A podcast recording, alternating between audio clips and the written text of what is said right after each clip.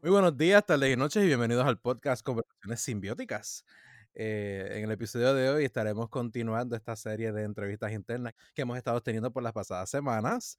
el día de hoy le tocó el turno eh, final a nuestro compañero, colega Pedro Emanuel Franco Fraticelli. hola, saludos cordiales. Saludos cordiales. Obviamente en este programa pues me, nos acompañan los compañeros Cristian García Roque. Saludos. Y Elimar Alicia Chaldón. Hola, hola. Saludos. Y este es un servidor, Julio Quiñones Santiago. Este, comenzaremos hablando ahora con nuestro amigo Pedro. Y, te y para comenzar, te pregunto, Pedro, eh, ¿de dónde tú vienes? ¿Cómo, ¿Cómo fueron esos inicios de tu vida? Este, y, una pregunta bien interesante, bueno, no interesante, pero como que, que conduzca la discusión un poco distinto a como han sido las demás hasta ahora. Eh, ¿Cuándo fue el punto que tú pensaste? Este, el primer punto que hayas pensado, si te acuerdas ahora mismo, si tú miras para atrás este, en tu vida, y te, y te pones a analizar en, ¿verdad? en todas tus memorias, ¿cuál fue el punto en el que tú te percataste? Oye, esa vaina de música como que está chévere, me gusta. ah, bueno, primero que todo, ¿verdad? Eh, gracias por los amigos, Julio, qué lindo. Eh, yo también te quiero. pues, ah, pues mira, el, camino musical es un misterio, ¿verdad? Así, es como que te, no sé, es algo raro. Yo desde pequeño siempre, siempre había sabido que iba a ser una persona diferente, aunque no sé si todavía lo soy, pero siempre desde chiquito yo dije, pues, yo me, niego a ser como una persona más dentro del corillo. Quiero hacer, quiero hacer cosas diferentes. Y pues nada, eh, siempre me ha gustado eh, como pensar demasiado las cosas. Eh, obviamente nací en una, en escuela religiosa, una, bueno, protestante, ¿verdad? Y, y pues desde pequeño, desde pequeño siempre como que he pensado de más, pues toda esa, pues toda esa cultura, ¿verdad? Religiosa, musical, obviamente pues pues mucha de mi estética musical, aunque no lo parezca, pues tiene mucho de la iglesia, e incluso de mi arte, yo diría, eh, mucho de mi, de mi vocabulario también, pues viene de, pues de la Biblia y de, de, toda esa crianza eh, colonial, eh, religiosa, todo, ese revolú que somos, todo ese ruido del que hablamos constantemente, este, pues obviamente pues forma pues, mucho de mí. Eh, si, me comienzo a perder, me ayudan, ¿saben? ¿saben? Este, sí. Eh, pero bueno, cuando comencé realmente, yo diría que fue con una maestra de español, que, creo que fue en sexto grado, séptimo, que nos hacía, nos hacía escribir un diario. Y todos los días había que escribir un diario. Entonces, pues, pues a, mí me gustaba, me gustaba eso de, escribir y de, corregirlo y, llevárselo. También ella, ella me gustaba un poco, creo que, creo que eso influenció un poquito. Eh, y, ella también este, tocaba guitarra, por lo que comencé como a interesarme por la guitarra. Y, y bueno, y una vez pues eh, comencé a tocar también los cultitos estos que hacen en la, en las escuelas religiosas, que eh, siempre cogen un día, que ahí siempre son los viernes. No sé por qué, ¿verdad? Eh, a veces cogen los... Tal vez porque el día feriado de, las fiestitas y qué sé yo. Entonces, recuerdo una vez que, toqué y fue, un, asco. Y, y la canción tenía como, como tres acordes solamente, era como la menor, qué sé yo, muy, ¿Era religiosa la canción? Sí, pero era una de estas canciones de worship así. Todas las eh, canciones religiosas tienen tres acordes. Ujú. Todas. Fíjate, pero este worship así de eh, La protestante, santísima trinidad de acordes. este worship así a los a los Hillsong o algo así, a, a mí como que me gusta, porque tiene como que esta onda eh, americana, rock, un poquito, Sí, es medio rockero. Pero Hillsong, Hillsong es distinto. Hillsong ellos tienen, ellos le meten un fracatán de acordes y suspensiones a, a las canciones de Fíjate, sí, y, y tienen, tienen un espectáculo y toda la cosa. Yo, yo Sí, pienso que el show de ellos, sí, el show de ellos es el espectáculo este que tienes a los cantantes así en el escenario y, la, y las proyecciones y te crean como que el show este completo de, de- de, exacto. de la, inve- de la inmersión en, en, en la canción, pero la canción de por sí tiene como que estos espacios que, que son así sonoros, que, que propician a, a lo que pues los religiosos llaman que, que te toque y que te llame el espíritu y ese tipo de cosas. Eh, sí, yo pienso que Hillsong me, me influenció bastante en algún punto de mi vida. Eh, desde pequeño siempre me ha gustado como hacer dibujitos y hacer y escribir. Me, me gusta mucho escribir letras. No tanto escribir canciones, sino escribir letras. Y hacía historias. Incluso de pequeño recuerdo eh, que hice una historia de terror, como un cómic, con los amigos de la escuela. E hicimos este como un cómic con, con Viernes 13. Entonces nosotros... Era un cómic bien darks. Es que no sé... Sí, es que mi estética siempre ha sido como bien darks. Así como que bien sangrienta, bien, qué sé yo, bien, bien harsh. Me gusta eso. También tenía un primo, tenía, un- tenía un primo allí en, en Patilla que le gustaban las películas estas de, de Jason y de, de Viernes 13 y de estas películas así bien, bien sangrientas, los slashers. Nada, pero entonces, Mm. y desde pequeño eh, siempre tuve, siempre fui como rebelde también. Y pues la religión como que nunca, nunca encajó tan bien en mí. Como que si- siempre cuestioné de- de- desde muy pequeño eh, como ver el concepto de Dios o por lo menos el Dios que, no- que nos venden. ¿Y en qué momento tú te desligaste de, de eso? ¿En qué momento tú te independizaste? Sería la palabra. Este, bueno, ya, ya, ya fue de grande, ya fue grande porque, pues obviamente, como en la mayoría de las casas, ¿verdad? Que, que son patriarcales, pero, pero las mamás tienen como un rol bien grande. Eh, pues mi madre siempre es como que la que, Sí. siempre la que nos obligaba y nos levantaba por las mañanas para ir para la iglesia y, y era todo súper obligado y teníamos que, sí, nos leía la Biblia, nos, nos leía, nos leía la Biblia todas las noches y teníamos que orar, lo obligatorio, eso, no era opcional, era todas las noches había que hacer eso. Y realmente yo siempre fui bien bulliado desde chiquito, eh, creo, creo que eso nunca te- ha terminado. Eh, yo, yo era el, yo era el chamaquito bulliado de la escuela, el, el raro.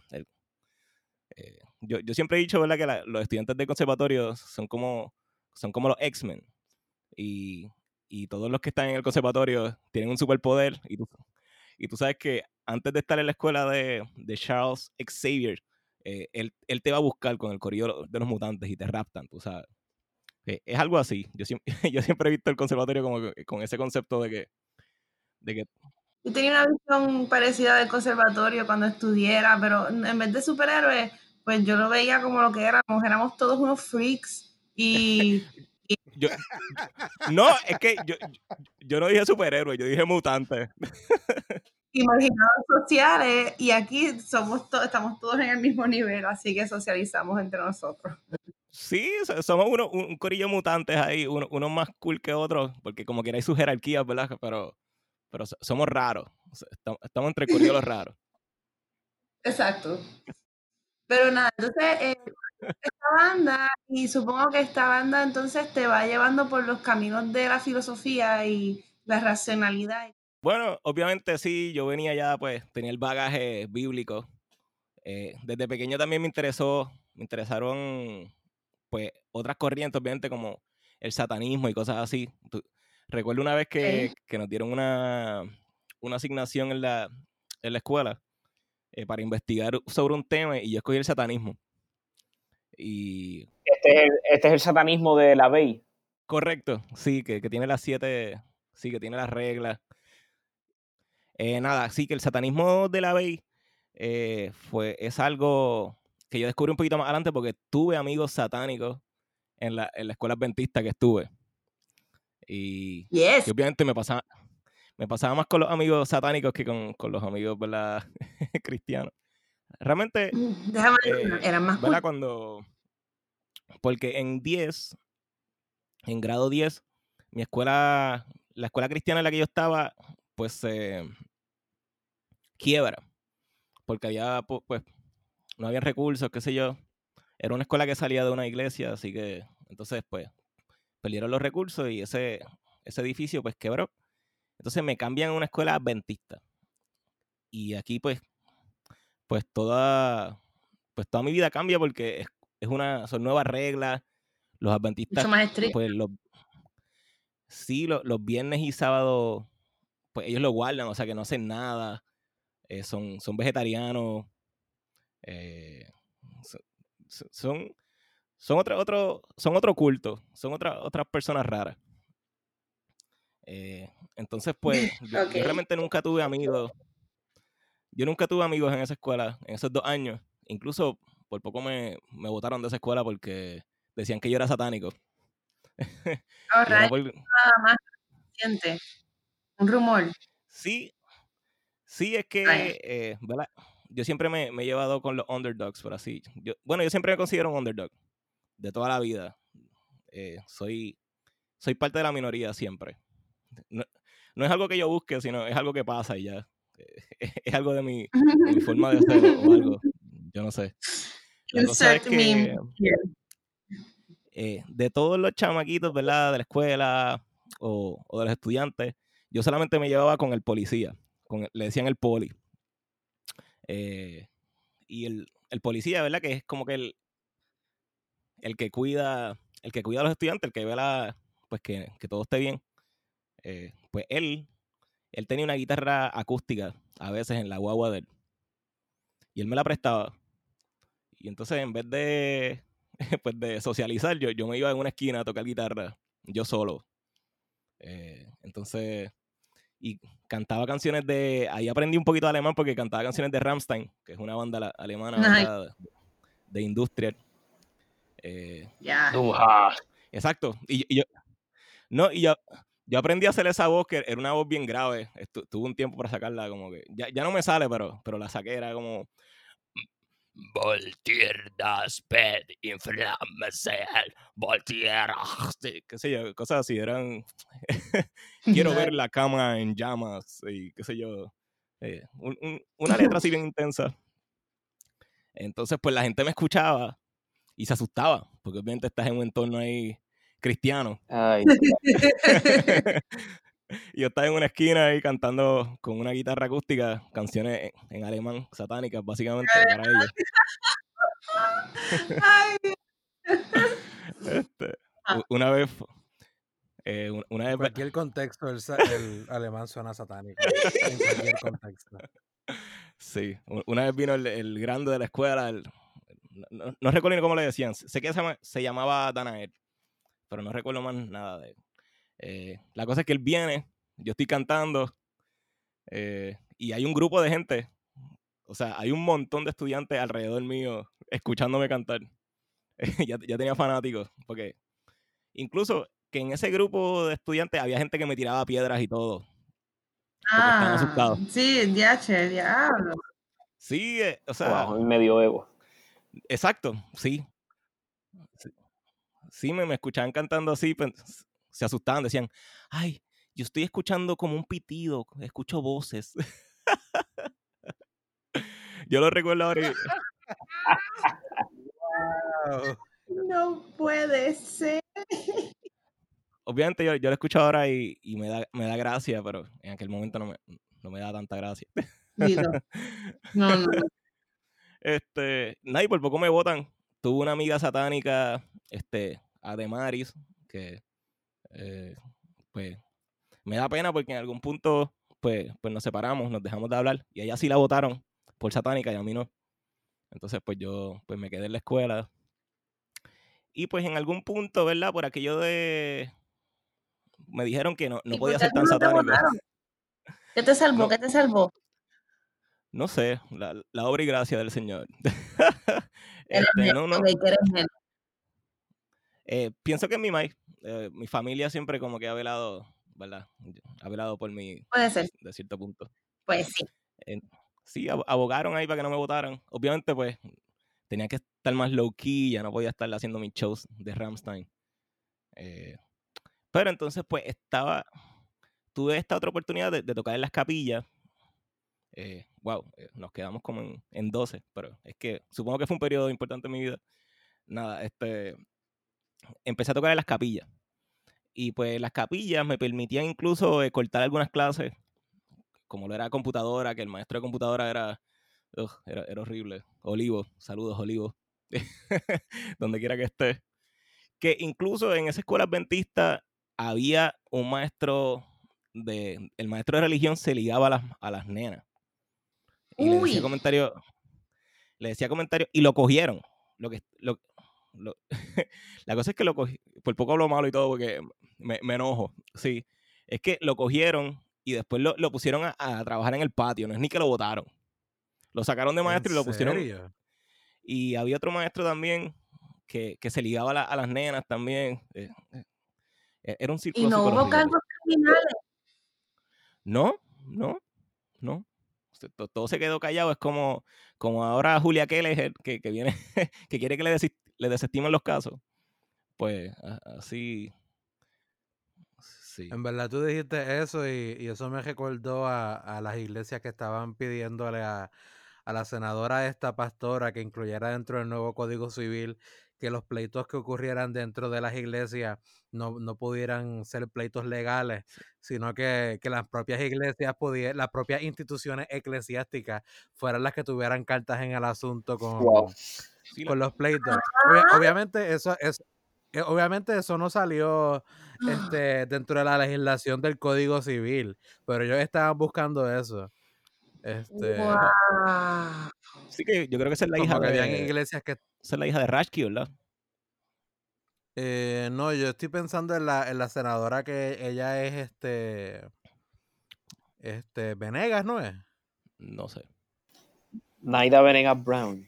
Sé que ella estaba, e- e- ella, el, el sector religioso estaba abogando por eso, que eso, que eso fuera parte de, dentro de lo que fuera el nuevo Código Civil, que ella no estuvo en las vistas en las que se votó por el Código Civil y se dice que fue por eso, porque ella, porque la gente que, que estaba abogándole eso a ella y que ella estaba proponiendo eso, a la hora de la verdad, cuando presentaron la, en la versión del proyecto, este, e- eso lo quitaron porque pues eso no tiene sentido.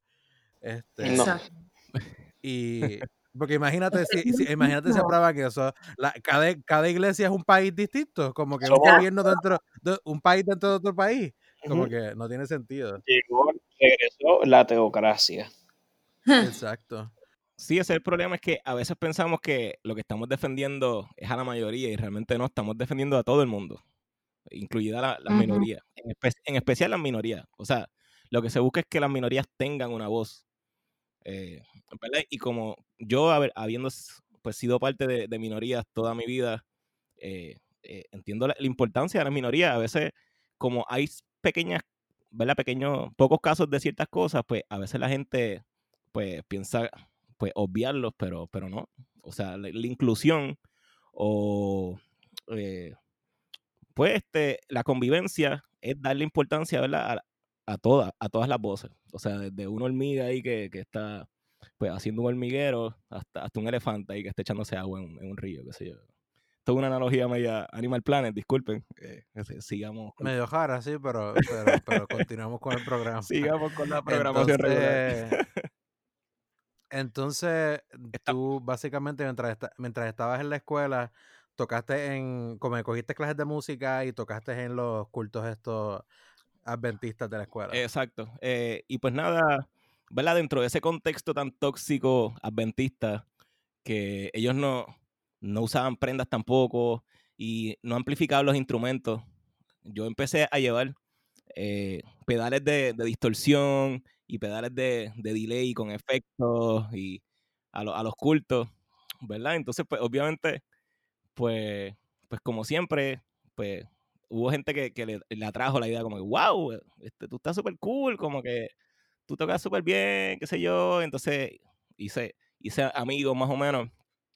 Pero también pues hice muchos enemigos porque estaba rompiendo con lo establecido, ¿sabes? Como que este, este tipo eh, viene a...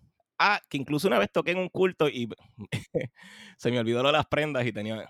Yo usaba la, las bolitas estas. En algún, en algún punto se volvió moda utilizar una- unas bolitas como de metal.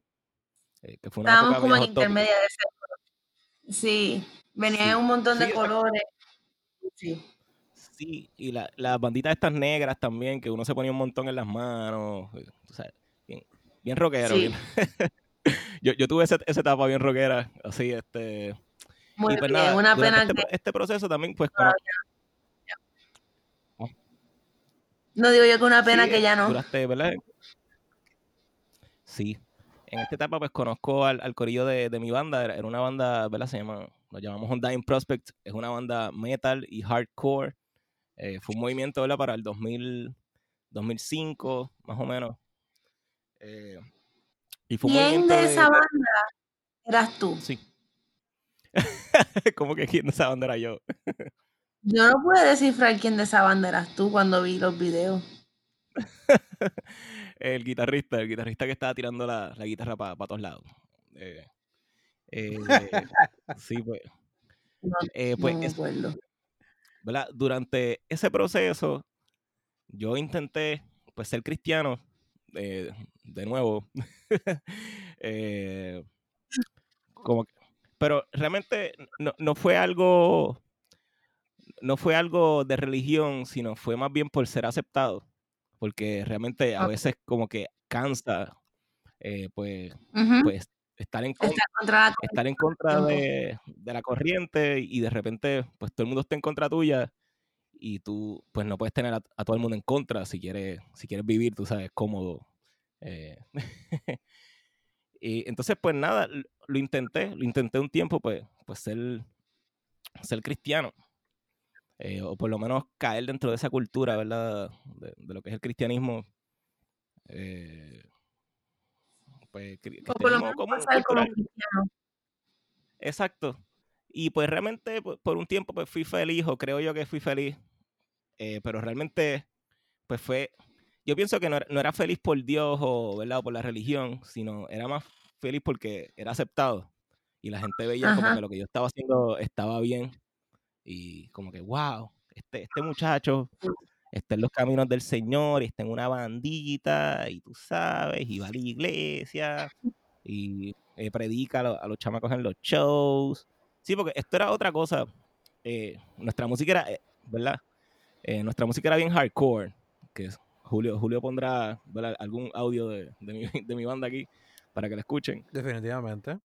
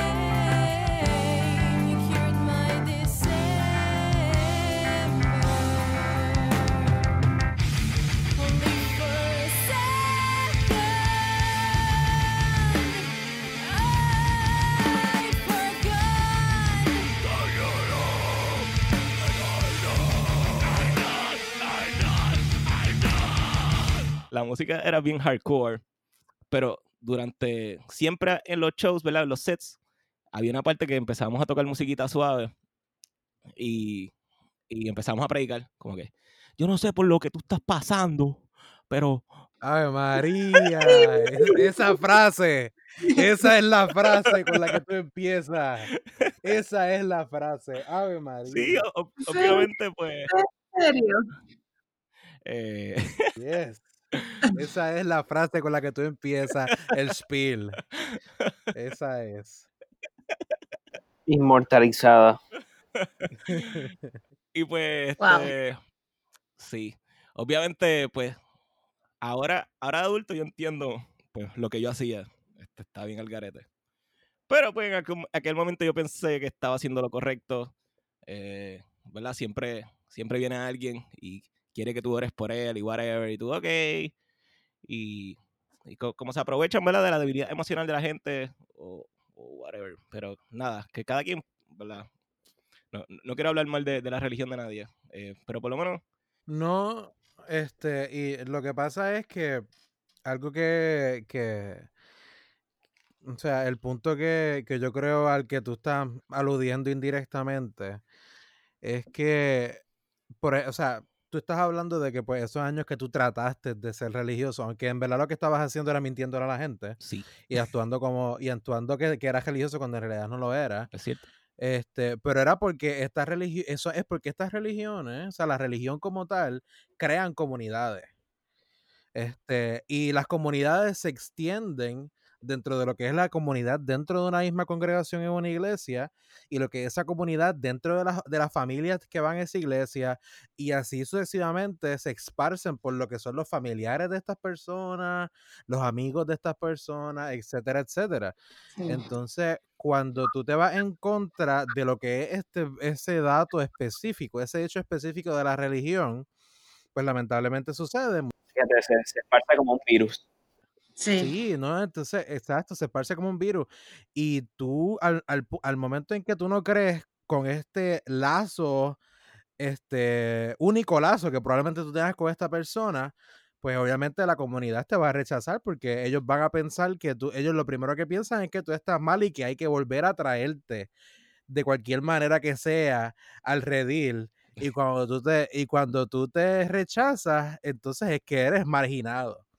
Que eso es el sentido de muchas personas, y hay muchas personas que van a la iglesia y montones de personas, pero la realidad es que muchas, muchas de estas razones no es porque la- las personas son necesariamente religiosas, sino es porque est- estas religiones, digo, la religión eh, como tal, dentro de todas sus denominaciones, específicamente las protestantes y las cristianas, crean este sentido de comunidad, este, que está basada en, este, en esta creencia común y que muchas personas necesitan esa ese sentido de comunidad y este sentido de comunidad es, eh, es lo que verdaderamente le hace el bien de lo que es la religión, porque, porque pues si tú pones a, a mirar que hay personas que dicen y hay, y hay estudios sociales, este, hay estudios sociales cuya, cuyo mérito científico es dudoso, pero lo que dicen muchas, muchos estudios sociales es que y, y la religión, ir a la iglesia te hace sentir bien.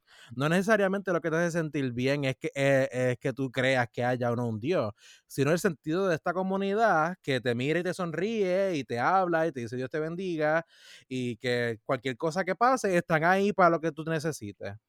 Exacto. Pero entonces pasa que a la vez que tú rompes con esa, cre- esa creencia en común, pues entonces es que vienen, los, di- vienen las preguntas y vienen los cuestionamientos y ahí es cuando ocurre ese, eh, ese, ese- esa, esa ruptura. Si esa rebelión atea. Exacto. Y exacto. Es, eso, es lo, eso, es lo, eso es lo que está pasando. Una vez, y es bien tedioso estar todo el tiempo bajo ese constante escrutinio y, y cuestionamiento y es- es tedioso y exhaustivo. Definitivamente, si, si tú, si la persona no se cree y no se siente que lo que está haciendo le gusta ni lo hace sentir cómodo, eso es horrible en ese sentido. Que pues eso explica el hecho- ese hecho de que pues tú, tú hayas pasado por ese periodo que tú dices que, que tú estabas al garete, que tú estabas al garete, pero no, o sea, tú estabas rodeado de gente que pues te hacía sentir bien estar en esa comunidad, pero en realidad tú no sentías nada de lo que estabas diciendo, ni nada de lo que estabas haciendo. Sí, Estabas en el, en- estabas en el closet metafórico, ateo. oh, eh, bien, sí. Estabas en el closet ateo. Sí, wow. Continúa, Pedro. Es que, ¿verdad? No, no quiero que este podcast se, se vuelva hablando de la religión casi todo, pero es que pues la religión pues es gran... Es parte de tu desarrollo. Sí, eh, y nada, quería hablar una vez, eh, no sé, supongo que la mayoría de los que están escuchando esto han ido a la iglesia, así que eh, tú sabes que la iglesia a veces empiezan a orar por las personas y cuando los tocan se caen para atrás, ¿verdad? Y tú sabes que siempre hay como que... Exacto. Este, nada, pues. Yo siempre recuerdo, pues, que, que me tiraron para atrás, ¿verdad? Y me caí al piso. me caí al piso ahí y, y yo, ok, se supone que me pare. No, no. y no, no me paré por respeto, pero realmente yo, pues, me tumbaron al piso y yo, ¿qué, qué, qué se supone que yo esté sintiendo ahora? Me ¿Qué-. Pero fue que, pero fue que te tumbaron al piso o tú caíste. Yo, yo ni recuerdo, yo sé que yo, yo caí en el piso y yo, ¿qué, qué yo hago aquí? Pues, me puse a pensar, Sí, eh, ¿por, por qué yo estoy aquí? sí, sí, hay algunas prácticas que son, son así. Oh, wow. Y, y- y como dijiste, y como dijiste, este no es un podcast de religión, pero hay muchas cosas este, que, que, que, que se relacionan con, con, con, con eso. Es que solamente las personas que se crían en iglesias evangélicas, este, pues, tienen la experiencia de, de, de ver gente que se cae para atrás y que habla que en lenguas y, empiezan, a, empiezan a danzar en el espíritu y, y ese tipo de cosas. Sí, Ah. fíjate, es como ir a un circo. Porque después hasta te cobran. Pasan la ofrenda. Ay, nada. Sí, eso, eso, es- eso es parte de, eso es parte de, del ritual. este. Claro, es un, es un espectáculo multisensorial. O sea, Wow. Hasta música, drama, Estamos- todo. Esto es una, Es un esto es una show, terapia entonces. de trauma. Gracias. Show. La producción. Bueno, siempre lo ha sido de- desde, la música clásica. eh, desde la gente, Claro, desde que la gente no las grandes catedrales que fueron cunas de la música en Europa. Sí, tú entras a este sitio hablando, gente hablando en latín y con incienso y cosas y, esta, y estas vestiduras también. Sí, Ujú. es toda una Y las manipulación social. estatuas, y las estatuas, porque much- mucha gente habla de los edificios nada más, pero eso, esas catedrales y iglesias en, en toda Europa tienen un montón de estatuas y, y frescos y, los y los vitrales, todo es un, un misticismo y, y, y una y una manipulación y una manipulación emocional bien directa y, y constante. Sí, porque, Este, ¿verdad? Como, como estoy hablando yo de mi experiencia, que como yo no me sentía parte de ese corillo, pues me entristecía y, y yo sé que pues mucha gente vive lo mismo, que tal vez pues no ve no ve lo que lo que se predica tanto en su vida, pero como todo el mundo lo hace y es la norma, ¿verdad? Es lo que está establecido, pues todo el mundo pues piensa, debería estar debería yo intentar encajar ahí, pero pues, pues, cada quien. Nada, pues entonces, eh, está este, pues, como, men- como dice Julio, mentí, ¿verdad? Me, me, me escabullí dentro de, este, de esta faceta cristiana eh, con, con mi banda metal hardcore y eh, pues nada, estuve un par de años. Eh, yo quería estudiar música de- desde ahí, desde ese, ya, ya yo estaba suplecido y yo, mira, yo quiero estudiar música. eh, pero entonces, pues, mis padres, no, no estudié música, que sí, que sé yo, que sí va. Entonces, pues, pues fuimos a la escuela, a la UPR Carolina, porque es la más cerca que le quedaba, ¿verdad? Mi abuela. Aunque, pues, ya, ya pues tenía carro, pero estaba mi hermana también. Eh, fue algo más de logística para, para ver quién nos llevaba y qué sé yo. Entonces, pues los dos fuimos a estudiar ahí a la UPR Carolina. Yo primero, yo estudié eh, un bachillerato en artes. Yo, yo, yo no sé dónde estaban las Mm. artes, pero pues, eso es lo que hice el bachillerato. Eh, y publicidad sí. con concentración en publicidad comercial. Eh, y y yo siempre recuerdo en mi primer día en la universidad que fuimos a, fuimos a una agencia de publicidad, creo que era BBDO. Entonces yo, ahí me habían regalado una cadenita, una cadena de oro, entonces tenía una, una guitarra eléctrica. Eh, bien cheesy, sí, no, no, no empieces, Elimar, no empieces. Tenía una cadenita No. de una guitarra eléctrica colgando del, colgando del Pero eso es cuello. requisito, eso es requisito de los músicos, porque Luis Sanz también tiene una cadena de ¡Oh, oro con cuatro. Eso, eso es como que es requisito para, para uno ser instrumentista así de cuerda, como Sí. yo tengo que tener. Es para, para, Si subir, no lo- para subir de nivel. Sí, si no lo adquieres, te lo regala a alguien. Nada, la cosa es que estoy ¿verdad? con mi cadenita de guitarra eléctrica. Entonces, el, el director, el que nos estaba dando la charla de, de la agencia de publicidad, ve, ve esa cadenita y dice: Publicidad no es música, publicidad es dinero. Aquí venimos a hacer dinero. Pam, pam, pam. Y desde ese instante yo sabía que ese, ese, ese bachillerato no iba a ir para ningún lado. Eh, porque realmente yo, yo est- esto va a sonar raro, pero yo nunca he sido muy, muy fan del dinero realmente. Yo soy un tipo pues, mucho más que se deja llevar más por las emociones, soy un tipo más pasional. Eh, yo, yo podría, aunque yo siempre he dicho que no, no vagabundearía, ¿verdad? Yo, yo no viviría esa vida de... Aunque hay personas que no les cogen, hay personas que es lo que le toca, ¿verdad? Pero prefieres, prefieres este que a la hora de irte a dormir estés tranquilo contigo mismo que tener dinero. Algo así. Sí, eh, tener, tener dinero, obviamente quiero tener dinero porque pues el dinero facilita muchas Sí, cosas. necesidades Incluso ahora mismo, incluso ahora mismo si yo tuviera dinero, eh, estaría haciendo un montón de cosas. Pero, pero pues, eh, pues tener dinero no es una prioridad en mi vida.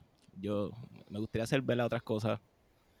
eh, pero pues para hacer otras cosas hay que tener dinero.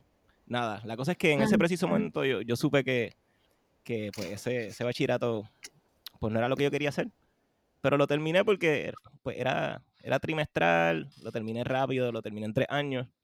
Y como para el 2019, más, 2009, eh, me gradué. Eh, sin saber nada de la vida realmente. eh, no, no hice... Hice par de campañitas y cosas. Tuve buenos profesores como Pedro Blipset y, eh, y Mar- tu- tuve buenos profesores. Pero realmente como eso no era lo que yo quería hacer, realmente pues, pues me gradué y seguí trabajando en Humberto Vidal. Yo trabajé en Humberto Vidal. Eh, sí, el, el olor, todo el mundo me dice lo mismo. Eh, Eso mismo te iba a decir, te lo juro. Estaba a punto, estaba a punto de decírtelo. No, Que, que del olor, huele a muerto todavía. eh, eh, eh, realmente No es- no son los no es- zapatos. no es muerto. pro- huele a algún polímero que probablemente no podemos pronunciar. Sí, eh, eh, Exacto. bueno, a nosotros nos decían, a nosotros nos decían que era la pega. La pega de los zapatos es lo que huele así extraño. Eso definitivamente no es saludable. Estar en un ambiente con ese aroma. Sí.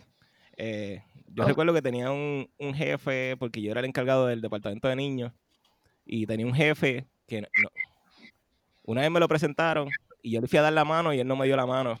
Y yo, Oh. y yo, en ese preciso momento supe que tampoco quería estar en Humberto Vidal. eh, y renuncié, como que renuncié. Después fui mesero, por aquello del cliché de los músicos y los artistas. Eh, trabajé, en, trabajé en catering un par de años. Y estuve, porque en algún punto de la banda, ¿verdad? Pues la máscara esta que yo había creado de cristiano, pues se me comenzó a ir. Tu- tuvimos problemas de banda, como, como todas las bandas. Eh, Ah, porque, no. ah, exacto, la banda era cristiana. ¿Y la Sí, tocó la- era cristiana? sí, es la misma, es la misma. Eh, fue- ¡Oh! Sí. Estuvimos un par de años, la, la banda estuvo desde el 2005 hasta el 2009, que fueron cuatro años ahí activos. Inclusive fuimos a, a Cornerstone, que es un festival ¿verdad? De, de bandas cristianas en Chicago. Eh, Nice, qué y bueno. tocamos, tocamos por allá. Este, tu- tuvimos el release del disco, que, que lo estuve buscando, hice el trabajo investigativo de buscarlo por ahí. Eh, que tenemos un disco ahí que pa- para que no se pierda, tal vez lo suba en Spotify algún día. Eh, nada, la cosa es que no- nos, nos separamos a algún punto y, y cuando viajamos a Chicago, por aquello de hablar de Chicago, los cristianos de Chicago son bien diferentes a los cristianos de acá. Como que los cristianos de allá son como que fuman y son mucho más hippies, por así decirlo. Los, lo- los cristianos en Estados Unidos son bien distintos a lo que son los cristianos aquí. Sí, Punto. sí, eh, Este, son, son bien algaretes, de, de acuerdo ¿verdad? A, la, a lo que conocemos como cristiano acá, que, que es este tipo con la corbatita y la... sí, aquí la gente es exageradamente conservadora. pues, en Estados Unidos los cristianos son bien, pues bien hippies, son, son hippies, básicamente. Y, y eso nos cambió la perspectiva, eso de que, de, que viajar te cambia la perspectiva, pues sí, es cierto.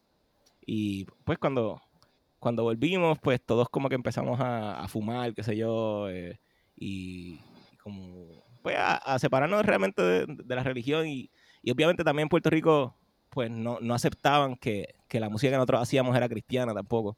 Íbamos a la iglesia y, y los mismos cristianos no nos aceptaban. Eh, Mm.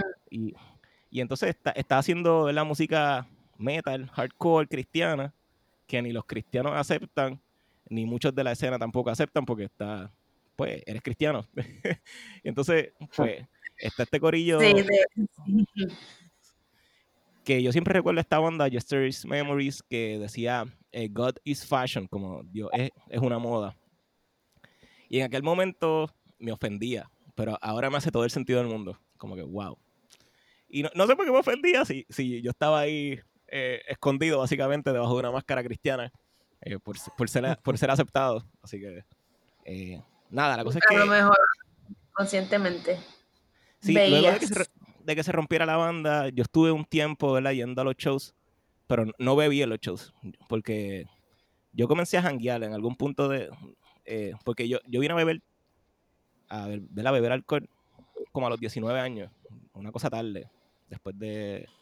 Fue bastante, ¿verdad? Tarde en, de acuerdo a, lo, a la cultura puertorriqueña, porque aquí, aquí lo, la gente empieza a beber tempranito. Yo, yo empecé tarde a hacer cosas malas de acuerdo a la, de acuerdo la, a la misma religión. Eh, entonces, pero yo, yo mantenía como una ética dentro de los shows, entonces yo no bebía en los shows eh, y mantenía una imagen cristiana, aunque ya no era cristiano y. Ya, ya no tenía banda cristiana, pues comencé, pero en algún punto rompí, rompí también esa estética para que me empezaran a ver con, con bebidas en la mano y, y hablando mal o y qué sé yo, y, y rompí la máscara ahora. rompí la máscara de la escena y, y fíjate, y realmente muchos de, de, esa, de esa escena cristiana, ¿verdad? Metal, hardcore, actualmente pues ya no son, ya no son cristianos tampoco, como muchos de, eh, o no diría que no son cristianos, pero eh, somos bien diferentes a lo que éramos. Y también supongo que es parte de la vida de cambiar. En, en aquel momento pues tenía que ser yo 20, 19, 20 años. Y tú, ves la, tú ves la vida y tú- primeros. Sí, tú, tú ves la vida de una manera eh, bi- bien joven. Como que tú, tú piensas que, que te lo sabes todo y realmente te, te das cuenta que no, no, no, no sabes, no sabes nada. No, eh, la, vida, la vida es rara. Eh, nada, pero volviendo a la música. Ajá. Eh, nada, hubo, hubo un tiempo que estuve separado de la música, no, no hice nada musical. Estuve trabajando de mesero, estaba pues perdido por la vida, realmente. Eh, comencé a beber mucho también. Eh, eh, nada, eh, es como un ruido. buscando, buscando, porque verdad es el, es el primer momento de tu vida donde, donde empiezas a, a formular tu propia filosofía de vida, básicamente. Exacto. Sí, es como que me gradúo, ok, me gradué del bachillerato este que no voy a usar, pero por lo, por lo menos mis padres están contentos. Eh, y ya me gradué. Eh, y, y ahora qué, tú sabes. Eh, y pues nada, intenté. Siempre, siempre estaba en la. Siempre quise vivir solo. Pero pues no- nunca me atrevía porque no quería a la misma vez ser, ser esclavo de un trabajo que no, que no quisiera. Así que como que estaba en casa de mis padres, pero pero trabajando en un trabajo ahí medio, medio malo, que era que no me gustaba. Eh, y pues nada, continué en la vida hasta que un día, yo, yo no sé cómo pasan estas cosas, pero un día pues decidí volver a la música porque, no sé, yo, yo creo que a todos los músicos nos pasa que en algún punto queremos parar de hacer, de hacer, de hacer música. Como que ya me, me cansé de esto, no quiero hacer música más nunca en mi vida. Bueno, música o música como tal o como, te, como me pasó a mí que fue un instrumento como tal. Sí, de- dejar de, de practicar, básicamente. Ya, estoy cansado de esto, no quiero. Bueno, Ho- Horowitz se cansó de dar conciertos como por, y no dio conciertos como por 17 años. Wow. Wow, 17 años. Debussy estuvo un año sin componer. Exacto. Bueno, nada. yo Es saludable, es saludable. Sí. Es un eh, saludable. No, y pues que cuando están, cuando no están las ideas ni están las ganas, pues no, ¿qué vas a hacer? Exacto. Y, y si no es tu trabajo principal del, del cual ganas dinero, pues.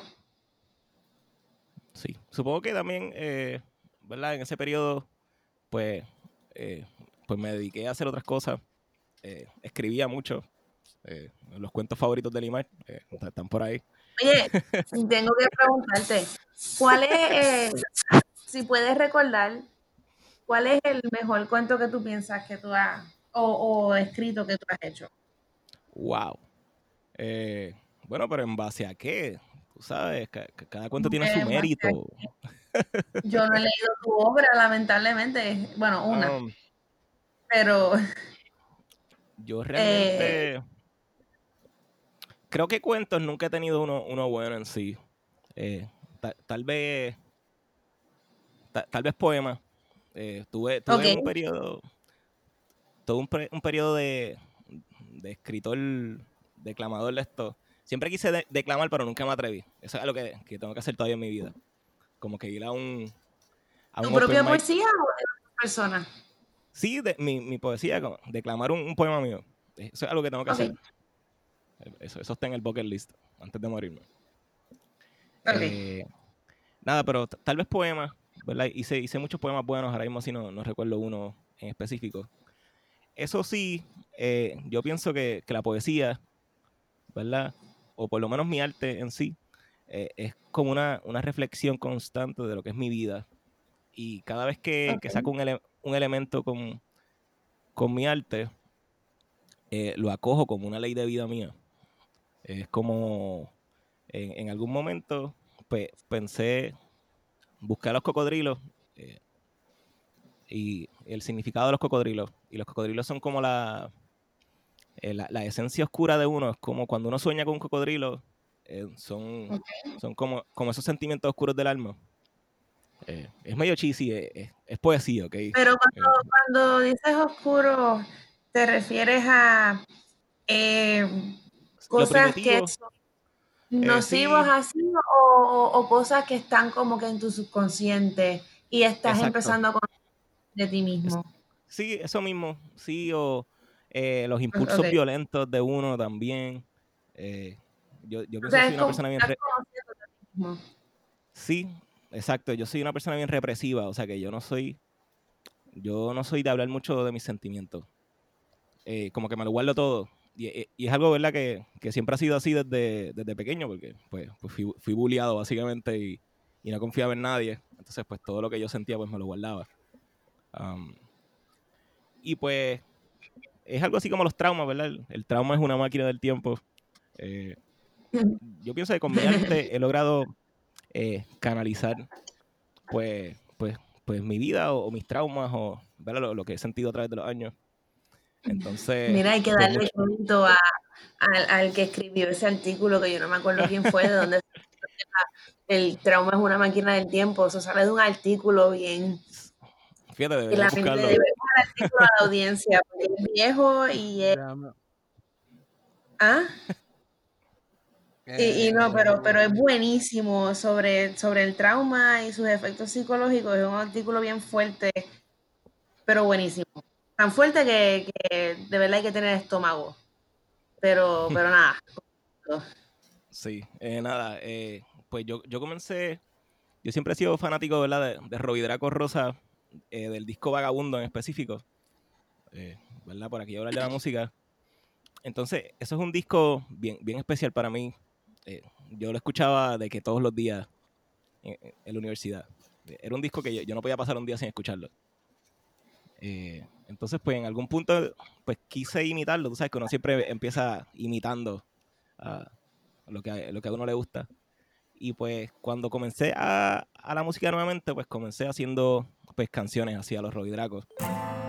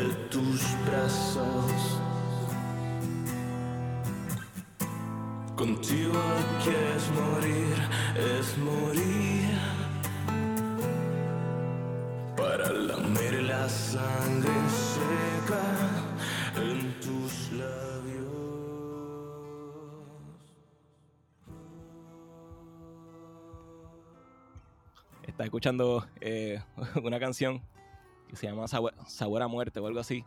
Y realmente es una poesía de yo eh, teniendo sexo con, con un muerto. Es, es de la necrofilia. Eh, pero realmente, pues, eh, es una necrofilia con el pasado. Es como que teniendo sexo con, con la con el muerto, con la imagen de una persona, ¿verdad? Que ya no existe. Eh, qué sé yo, pero es como. Y. Y cosas así. eh, muchos ele- elementos así oscuros, como con velas y. eh, como. y usando ro- ropa, negra. eh, bi- bien darks. Así bien darks. Tú- Cosas, Muy bien. cosas que sin duda, y- cosas que sin duda influencian performance que van a venir luego en el conservatorio. Eh, pero ajá, co- continúa. Eh, sí, eh, entonces, pues nada, tu- tuve ¿verdad? esa etapa de cantautor, por así decirlo. Eh, entonces, pues, mis padres como que me, me comienzan a animar a decir, como, mira, ¿por qué no estudias en el conservatorio? Y, Uh. Ah, y una cosa, ¿verdad? Que, que nunca dije es que en, en la UPR de Carolina toqué, toqué en el taller de jazz de, de William Cepeda. O sea que, Nice. eh, que eso Bueno, fueron de mis eres primeros... tan, Sí, no eres tan, fue como tú dijiste al principio, un guitarrista, ¿cómo tú dijiste? sloppy. No, Pues, realmente- no, no, Re- Realmente so- soy un buen guitarrista, lo que pasa es que pues siempre he tenido como que esta, esta opinión mía, pues mala, qué sé yo, como que no. Es colonizada. no- no. Es esta, esta opinión colonizada. Que te, te sientes menos que los demás.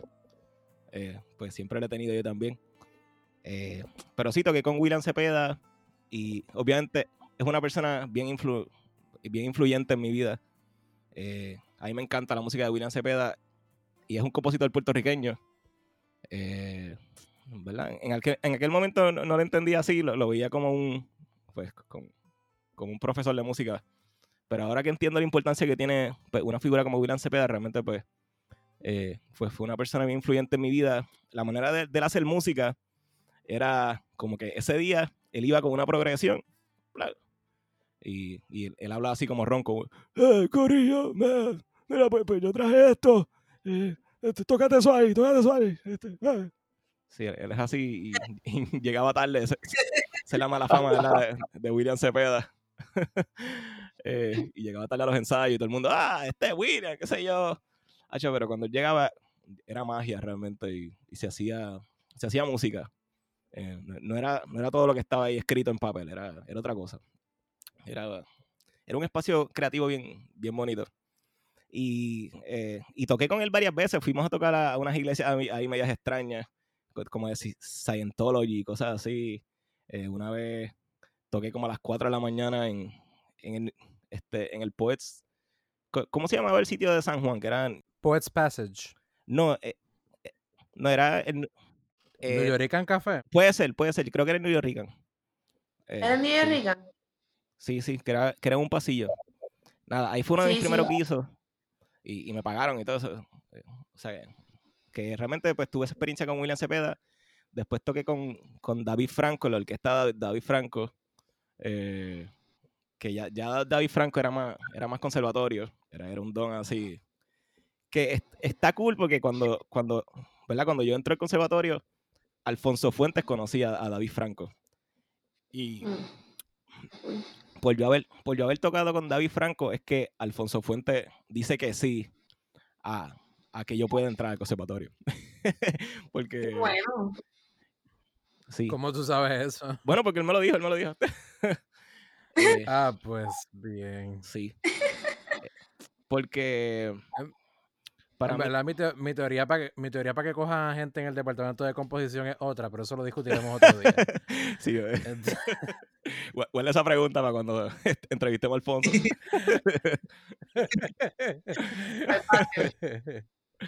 Nada, la cosa es que yo no me atrevía porque para mí el conservatorio era como que muy alto y ya yo estaba muy viejo, eh, ¿verdad?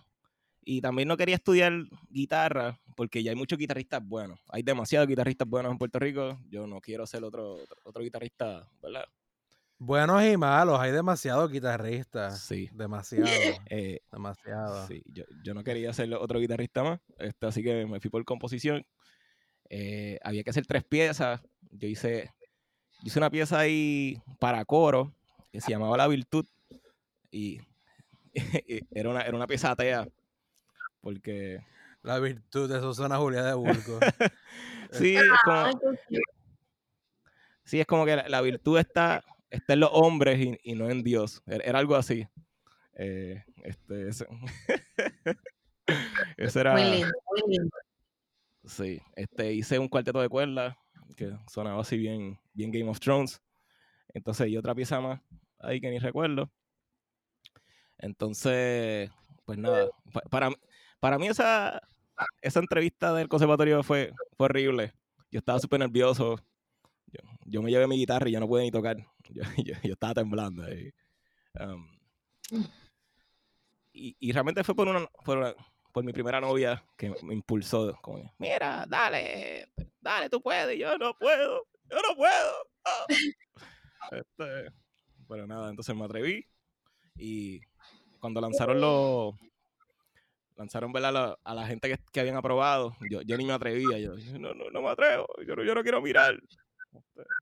Tu- tuvo que ser ella la, la que abriera el, el email para verificar, pero me cogieron y yo, "Uh, wey, wow". Um, y nada, obviamente, pues, dentro de todo ese bagaje, ¿verdad? Que he ido contando de, pues, de, no, no sé si decir fallas en la vida, eh, pero, pues, No, no son sé yo. son Obviamente no he tenido la peor vida. Yo soy, soy privilegiado en muchas cosas, pero pues, este, nada, no, no, no voy a pecar de, de- de- no voy a pecar de Dios arrepentido. Nada, pero eh, entrar al conservatorio para mí fue, fue una, fue algo bien importante en mi vida y, ¿verdad? Mar- marcó un cambio dentro de la vida que estaba llevando. Y Mm. pues nada, comenzamos en el conservatorio. Eh, ¿Verdad? Yo no sabía lo que era un dictado rítmico, no sabía lo que era un dictado dos voces, no sabía lo que era armonía.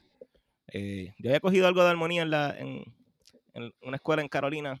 eh, y siempre, pues como he dicho, siempre me gustan estas armonías así como eh, disonantes. Eh, pero nada, ent- entró al conservatorio me, y yo estaba trabajando. yo estaba trabajando, tenía un trabajo full time.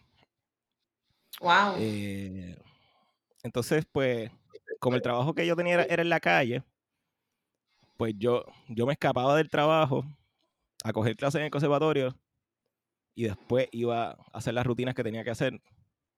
Y estuve por ese trambo en un, tiempo un tiempo.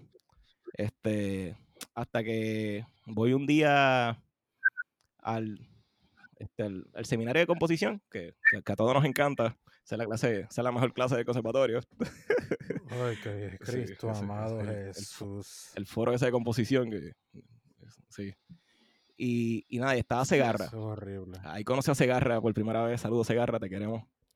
Todo el mundo te queremos. Sí, Este, eso fue, el- eso, eso fue lo único bueno de ese primer semi-taller de composición que lo conocimos a él. Eso fue lo este, único bueno. Y él dice, ¿cómo que ustedes no están cogiendo Temus? ¡Plan! Entonces, nos puso a coger, a todos los nuevos nos puso a coger Temus, eh, a la misma vez que cogíamos solfeo y que todo. Eh, y pues, Sí, porque, eh, porque eso fue un revolú que el mismo conservatorio hizo. Porque, pues, técnicamente en el conservatorio, para la audiencia que sepa, que no sepa, este, las clases de armonía y solfeo, digo, las clases de armonía en el conservatorio, que pues, donde- básicamente donde tú aprendes que, cómo funcionan los acordes, cómo armonizar, cómo analizar música y qué sé yo.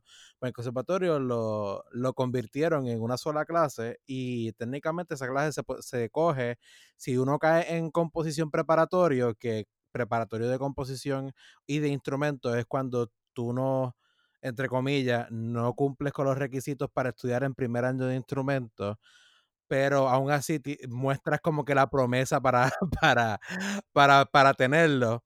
Te ponen un semestre o un año en preparatorio en composición o en, en performance de un instrumento y después como tal tú empiezas en tu primer año de estudio que casi por default todos los compositores ent- entran por, en preparatorio. Este, en el caso de Pedro entró por preparatorio, yo entré, yo entré por preparatorio, este, y al igual que otros compañeros de nosotros entramos por, por preparatorio de composición. Y pues no tiene sentido que los compositores que estábamos bregando todo el tiempo con armonía, con contrapunto, no cogiéramos te- este, la- esa clase de armonía desde el primer año. Y pues es- e- este fue el primer año en el que permitieron que los estudiantes de composición y respectivamente si entraban a preparatorio de solfeo o no, o de instrumento, pudieran coger preparatorio, pudieran coger este, esa clase de armonía desde el primer año, aunque fuera preparatorio. Este, y Segarra nos llevó al grupito de los compositores, básicamente, como que una mini excursión a registraduría para matricularnos en la clase. no, y realmente yo, yo recuerdo, porque para mí Segarrillo nos parecemos en muchas cosas. Eh, y su manera de ser, a mí, pues me recordó mucho a mí. Y obviamente, pues ya yo tenía un, un schedule bastante establecido, ya, ya tenía mis clases y mi trabajo. Pero esa clase adicional me jodía todo, o sea, me, me- me cambiaba todo el, eh, pues, pues todo el schedule. Y pues me tocó, me tocó escoger entre la música o, o mi trabajo. Eh, y pues obviamente pues fue un breaking point también. Eh, obviamente escogí la música. eh, no, no me arrepiento realmente. Um, y pues nada, ahí, ahí me metí full de lleno, ¿verdad? Estuve, estuve un año, ese primer año preparatorio es como de encajar, de, de llegar a un sitio nuevo, tú sabes, y, ver, ver, sí, ver cómo se mueve la cosa. eh, nada, es, es como ca- caer a un sitio en la escuela de los X-Men eh, y, ver cómo, cómo controlas tu superpoder, tú sabes, cómo lo canalizas. Eh, y nada, eh, ¿cuándo, ¿cuándo fue? Vamos a ver. Una, una de mis canciones, yo hice una canción que, que se llamaba, o se llama, se llama Felicidad, que, que es todo lo contrario, es una canción ahí súper depresiva, eh, por uno de, de esos desamores de la vida. Eh, yo, yo le hice un arreglo junto con Karina. Karina, saludos Karina. Eh, ¿Verdad? Y, y con Orlando y con Kevin, que, que era otro, otro bajista. Entonces le hicimos un. hicimos ahí un concierto departamental Eh, entonces, como decía ahorita Julio, pues yo, yo le hice un flyer ahí, eh, me- medio, medio estrambótico, así, le puse un nombre bien extraño eh, y puse vela en, en todo el, en todo el teatro. Eso lo hicimos en la, en la Pepito, creo que ha sido el único que hice. Eh, Eso es- ese este concierto fue horrible. sí. Yo, Este, yo tengo, yo tengo recuerdos horribles del concierto porque, porque los músicos me cancelaron en el, en el mismo día del concierto. Pero aún así como tal, el, el concierto fue horrible en cuestión de la logística, sí. el espacio. eh, eh, eh, nada- no se debería hacer ningún concierto, si acaso los de jazz en la Pepito, pero ningún concierto debe hacerse en esa sala. Sí, es horrible. Eh, nada, No, y menos si hay cantante. sí. Exacto, no, es horrible. Nada, pero ese fue como el primer intento de, pues, de producir un concierto así. eh, hicimos esa pieza, yo, yo apagué las luces y hicimos un crical ahí. Perdón, eh, hicimos, hicimos lo que pudimos. Eh, pero esa fue como mi primera pieza así, mi primer intento de pieza que, que fue como una transición entre pues mis canciones de cantautor y pues, eh, pues mi, mi momento en la escena, en la música, eh, lo que es que, ¿verdad? Hubo un periodo musical en el que salí del metal, me cansé del metal y del hardcore, eh, entonces pues tuve una transición media stonerish, um, en la que eh, escuchaba mucha más música eh, psicodélica y eh, como escuchaba mucho Mars Volta, que pienso que Omar Rodríguez López, que es otro compositor, es un guitarrista puertorriqueño, es otro de mis compositores, ¿verdad? He dicho tres, eh, Robiera Corrosa, eh, William Cepeda y Omar, ahora Omar, Rodríguez López, que son tres compositores puertorriqueños que están dentro de la música popular, pero dentro de la música popular pues hacen cosas interesantes. Eh, entonces tuve como este periodo así medio, medio psicodélico que me influenció mucho. Entonces esa primera obra, Felicidad, que está, está en Facebook, la pueden escuchar, eh, pues, pues fue, fue en esa onda, en esa onda así medio experimental, eh, guitarras disonantes y delays y cosas, y feedback, mucho feedback. este, que, sí, esa, esa fue como que la primera obra de transición. eh, entonces después vino lo del concurso de clarinete, que, ¿verdad? Que hubo un concurso de, de clarinete. Um, yo, yo hice muchas obras eh, como comenzando de medio cantautor y medias electrónicas, como mezclando esos, esos dos elementos. Eh, entonces, pero eh, como que me estaba recostando demasiado de la música electrónica. Y, y pues, pues, ¿verdad? Mi profesor Manuel Seide, pues me dijo que pues, de- debía pues, comenzar a, a lo, a lo acústico, a, pues, a, a los balances acústicos y que no me recostara demasiado en la música electrónica, porque al principio lo que estaba haciendo era como que hacía una, una pista electrónica con, como que cogía, cogía sonidos de, cogía sonidos de la naturaleza o sonidos en general y hacía música con ellos. Eso, eso fue el- como comencé a hacer música en el conservatorio. Eh, Lo que llamarían en Francia música concreta. sí. eh, pues, pues nada, esa es la música que comencé a hacer, ¿verdad? Después, pues obviamente, pues se empieza a hablarnos de, de las células y de las tres piezas cortas para piano de Schoenberg y, y pues de las series y de los, ¿verdad? Conjuntos El Opus sonoros. 11 de, Schoen- el Opus 11 de Schoenberg, Dios santo, que siempre lo menciona. Ti, tu, tu, ti, tu. Sí, eh, y de las cinco piezas cortas para orquesta, que realmente esas cinco piezas yo las vine a entender muchos, varios años después. Es que cuando, cuando uno entra al conservatorio y Seiya te empieza a dar esto de cantazos y ¡plam! Este, pues, pues qué, qué sé yo. Ah, Todavía hay muchas cosas que dice Seida que yo no entiendo. No, y el shock inicial de ese primer año.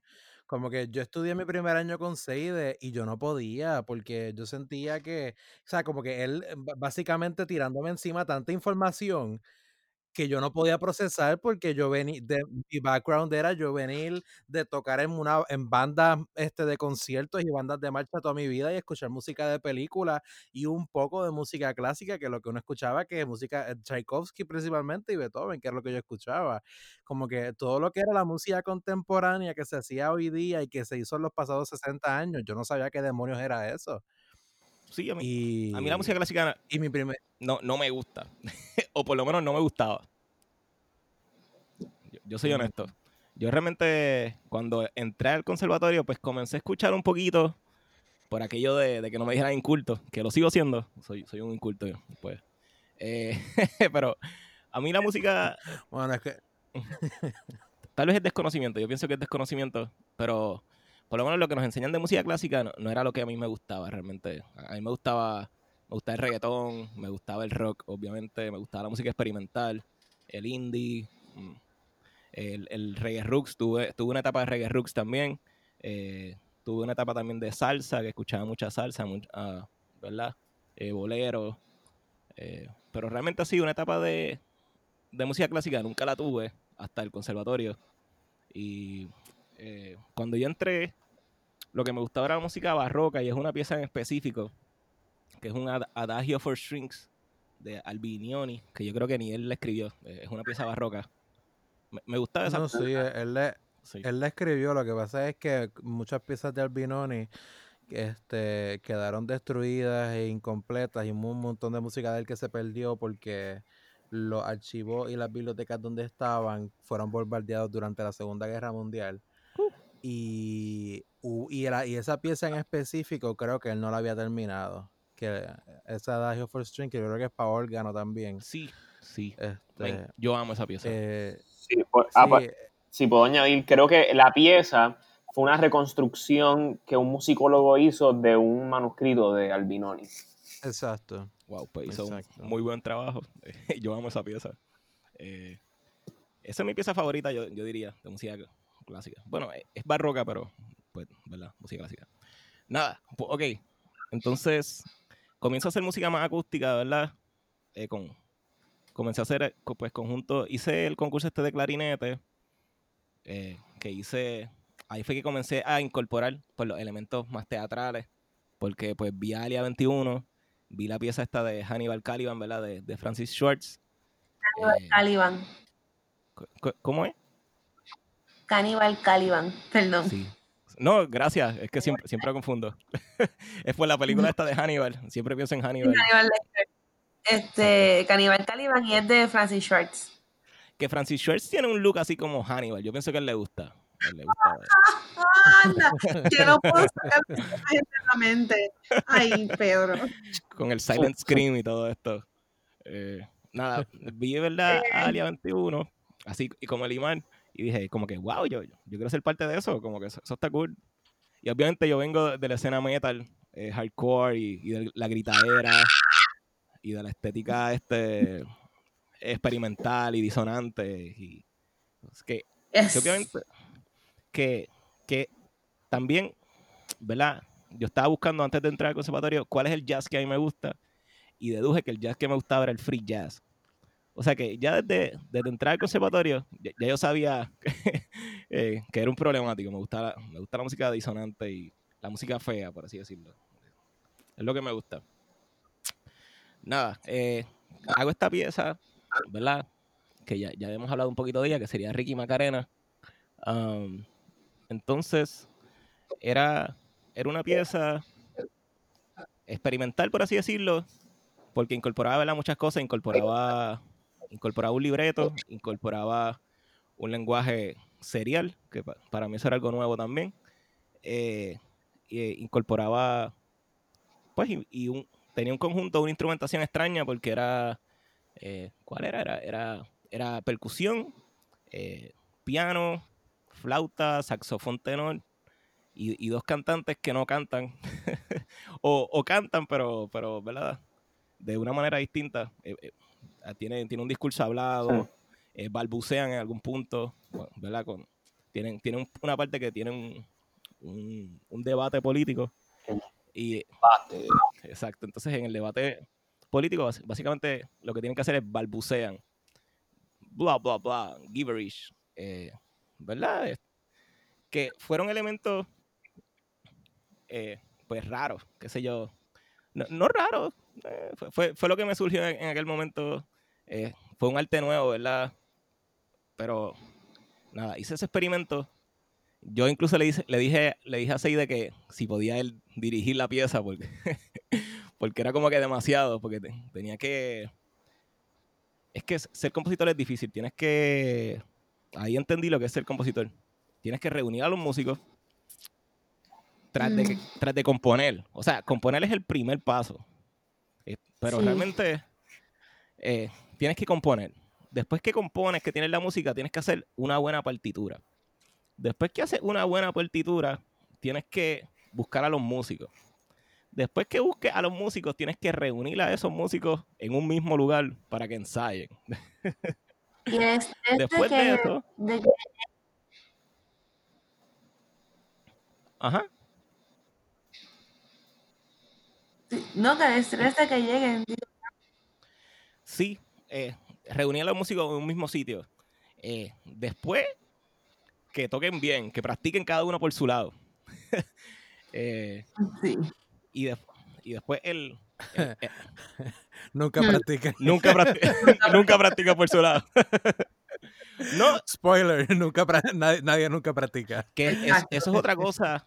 Eh, yo, yo la música no la hice muy difícil por eso mismo, porque eh, pues porque los músicos no, no ensayaban y no, no me iba a arriesgar a, a hacer una música bien difícil a lo, a lo Iván Rodríguez, ¿verdad? ¿Verdad? Eh, Uno, eh, uno, uno siempre tiene que tirarse los riesgos y, y que quede como quede. Exacto. Nada, la, la cosa es que eh, esa pieza me la tocó, me tocó dirigir también. Yo nunca había dirigido. Yo, oh, wow.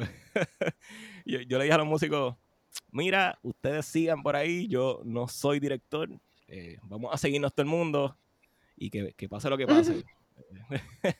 Oh, wow. Nos vemos, nos vemos en la doble barra. Sí, nos vemos al final.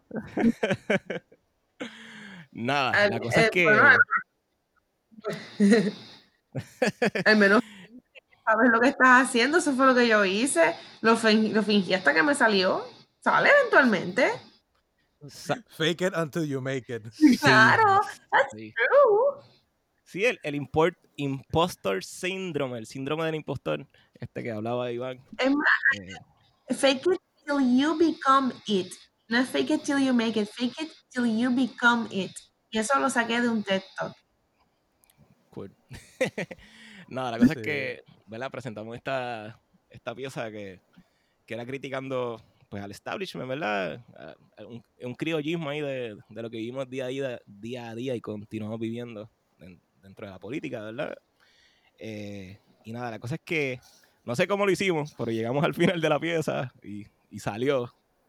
Eh, ay- se perdieron en algún punto, pero siguieron, que, que es lo importante. Yo, yo agradezco que algo de esa pieza, que además ¿verdad? de la instrumentación y del lenguaje armónico y de los elementos teatrales, eh, también esa pieza eh, hice algo más, más escondido, ¿verdad? Que es que todos los músicos eran negros. Eh, se, se pueden, pu- pueden fijarse que los instrumentistas todos son, Yo ni- todos son negros.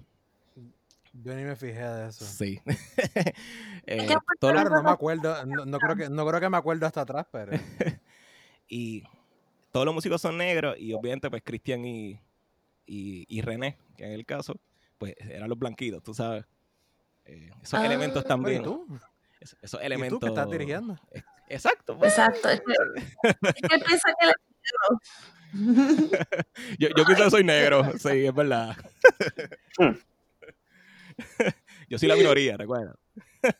Mala mía, la verdad es que la manera correcta de decirlo es que tú te identificas como Ah, pues, Negro. pues, sí, yo me identifico como- me identifico como negro full, sí. Tengo los, tengo los bembes por lo menos. Nada, la, la cosa es que, ¿verdad? En, eh, termina la pieza, ¡plum! ¡Wow! Llegamos al final. Y, y como que lo- los aplausos fueron tantos, eh, yo nunca voy a olvidar ese preciso momento en mi vida, pues como que se acaba la pieza. Entonces, eh, la aceptación fue tanta, o sea, como la gente no, nunca dejó de aplaudir hasta que yo salí de, pues de, del escenario. Ya, chico, bueno. Este, y, y nada, ese, ese preciso momento, ¿verdad? Luego de todo lo que yo había vivido en mi vida, fue, fue súper especial. Eh, y, fue por- y fue cuando me sentí compositor por primera vez. Yo, yo me sentí un impostor en ese, en ese lugar del conservatorio. Este, y pues, nada, es- eso fue un momento bien especial en mi vida, ¿verdad? Yo, yo agradezco ¿verdad? a Cristian y a todos los músicos que participaron de, pues, de ese instante Gracias a ti, qué diablo. en mi vida. Eh, y nada, y de ahí eh, todo cambió realmente. De ahí, este, la próxima pieza que hice fue Hasta que ya no haya, que fue la pieza, fue una pieza que le hice a Julio, eh, ¿verdad? Por, porque est- estaba bien triste en uno de, mi- de mis viajes tristísticos, ¿verdad? Depresivos, whatever. Eh, entonces, de repente, pues, un día, pues, Julio, pues, me cuenta, ¿verdad? Me dice que, que fue al endocrinólogo o algo así, ese es el doctor de- del cáncer, algo así. Este, Era oncólogo. oncólogo. Y yo, y eh, Julio, eh, ¿qué, qué es el oncólogo? Y él me dice, este, ese es el, el doctor del cáncer, tengo cáncer. Y yo, yo, y- o sea, fue como que yo, wow, espérate, como que, ¿por qué? O sea, ¿por, por qué la vida es tan mierda? este, y nada, eso, eso me dejó pensativo como por una semana, como que me rompió un poquito por dentro. Yo, yo, wow, co- como una persona, ¿verdad? Tan joven, que ama lo que hace, que está en el camino correcto, por así decirlo, eh, le tocan vivir estas cosas. Eh, y fu- fue un periodo como que bien triste en mi vida.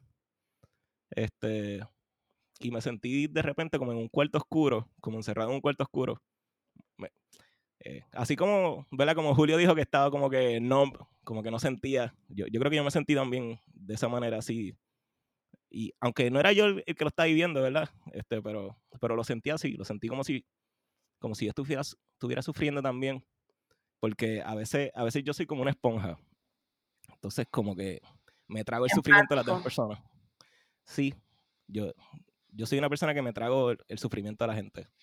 Eh, incluso yo no, yo no puedo estar rodeado de mucha gente porque eh, como que me chupo toda esa, esa energía y, y después no, no sé cómo lidiar con ella. Nada, hice esta pieza que, que era también como Ricky Macarena, tenía una instrumentación extraña también. Tenía tres cantantes que no hablan para nada durante toda la obra. O sea que son, son tres, tres cantantes, pero, pero son actores, porque realmente pues nunca cantan. Son, son silentes. Y fueron todos elementos psicodélicos. Eh, que incluso este Seide, pues, Seide y Liliana me la critican mucho esa pieza porque dicen que, que hay, hay más escena, hay más movimiento que, que música, no, no hay casi música. Este, pero es que Yo lo que pienso, fíjate, yo lo que pienso de esa pieza es que yo pienso que esa pieza fue como que Ricky Macarena fue el primer paso y esa pieza fue como que ya la, la primera pieza concreta de lo que tú quieres hacer. Este, A mí y me encanta. la propuesta que tú quieres hacer como compositor. Como que Ricky Macarena me, nos gustó, a nosotros nos gustó. Este, Ujú. pero esa pieza fue ya como que un movimiento más directo a lo que tú quieres hacer, que no solamente se limita a música, sino también involucra lo que es el teatro y, y otras cosas. Este, que es lo que pasa y eso, y eso, y, exacto, poliarte, y eso es lo que pasa en un ambiente co- en- en- como en el conservatorio, específicamente el Conservatorio de Música de Puerto Rico, que, que la- hay personas que entran al departamento de composición porque tienen una idea de lo que quieren hacer, pero pues el departamento no tiene las herramientas para, para especificar lo que cada uno quiere hacer, porque, porque pues no tiene, la, no tiene la flexibilidad para hacerlo. Ujú. Y pasa el caso de, de como pasa con, en el caso de Pedro, que pues aquí en Puerto Rico no, hay, no es como otros lugares, que hay un sitio donde quizás pues, le pueden dar todas las herramientas para que eh, para decirte, ah, mira, lo que tú quieres hacer es teatro musical en verdad. Este, no es necesariamente este, componer, sinfonía, componer sinfonía o cuartetos de cuerda. Sí, Este, y uno tiene que pasar por para mí, para mí específico. Exacto, tienes que pasar por el proceso de tú mismo buscarte. Que para mí, hasta que no haya, es, es la pieza que, que, que como que tú eso y yo, ok, mira, esto es lo que de verdad Pedro quiere hacer.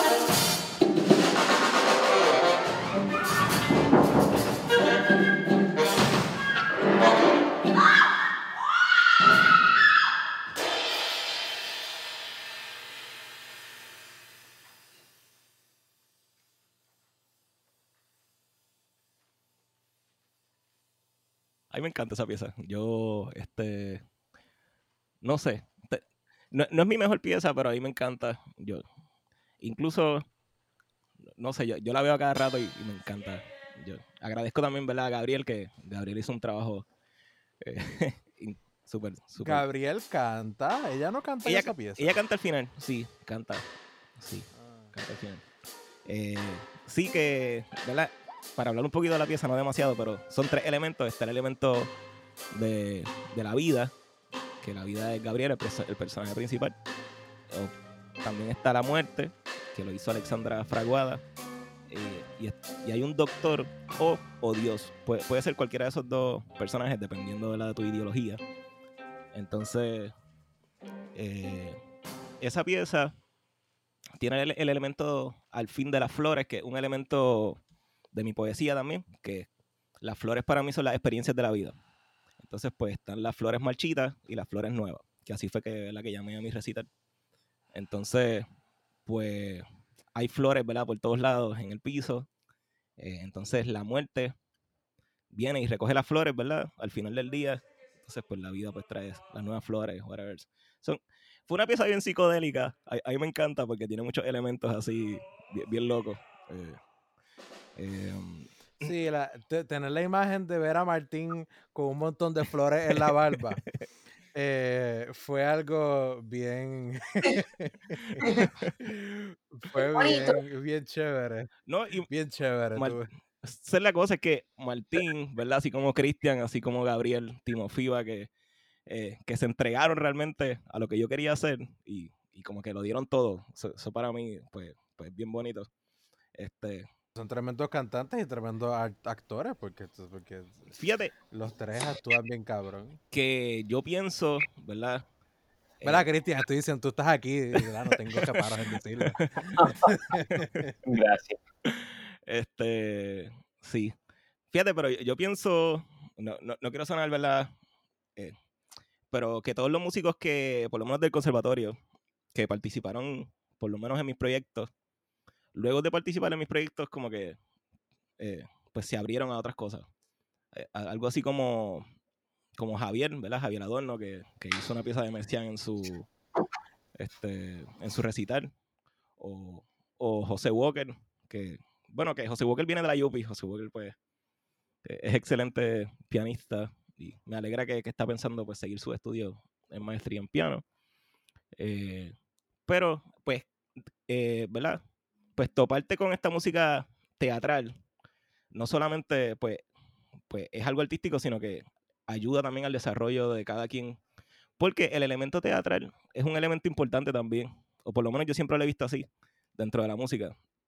Porque, pues, cuando tú estás en el escenario, tú tienes que pintar también. Es como, es como los asiáticos estos, ¿verdad? Que empiezan a mover el, el pelo así, qué sé yo, y, y so- son bien dramáticos. Eso, eso es parte del performance. eh, eh, o sea, la teatralidad eh, eh, pues, es una parte importante de, de la música. en sí.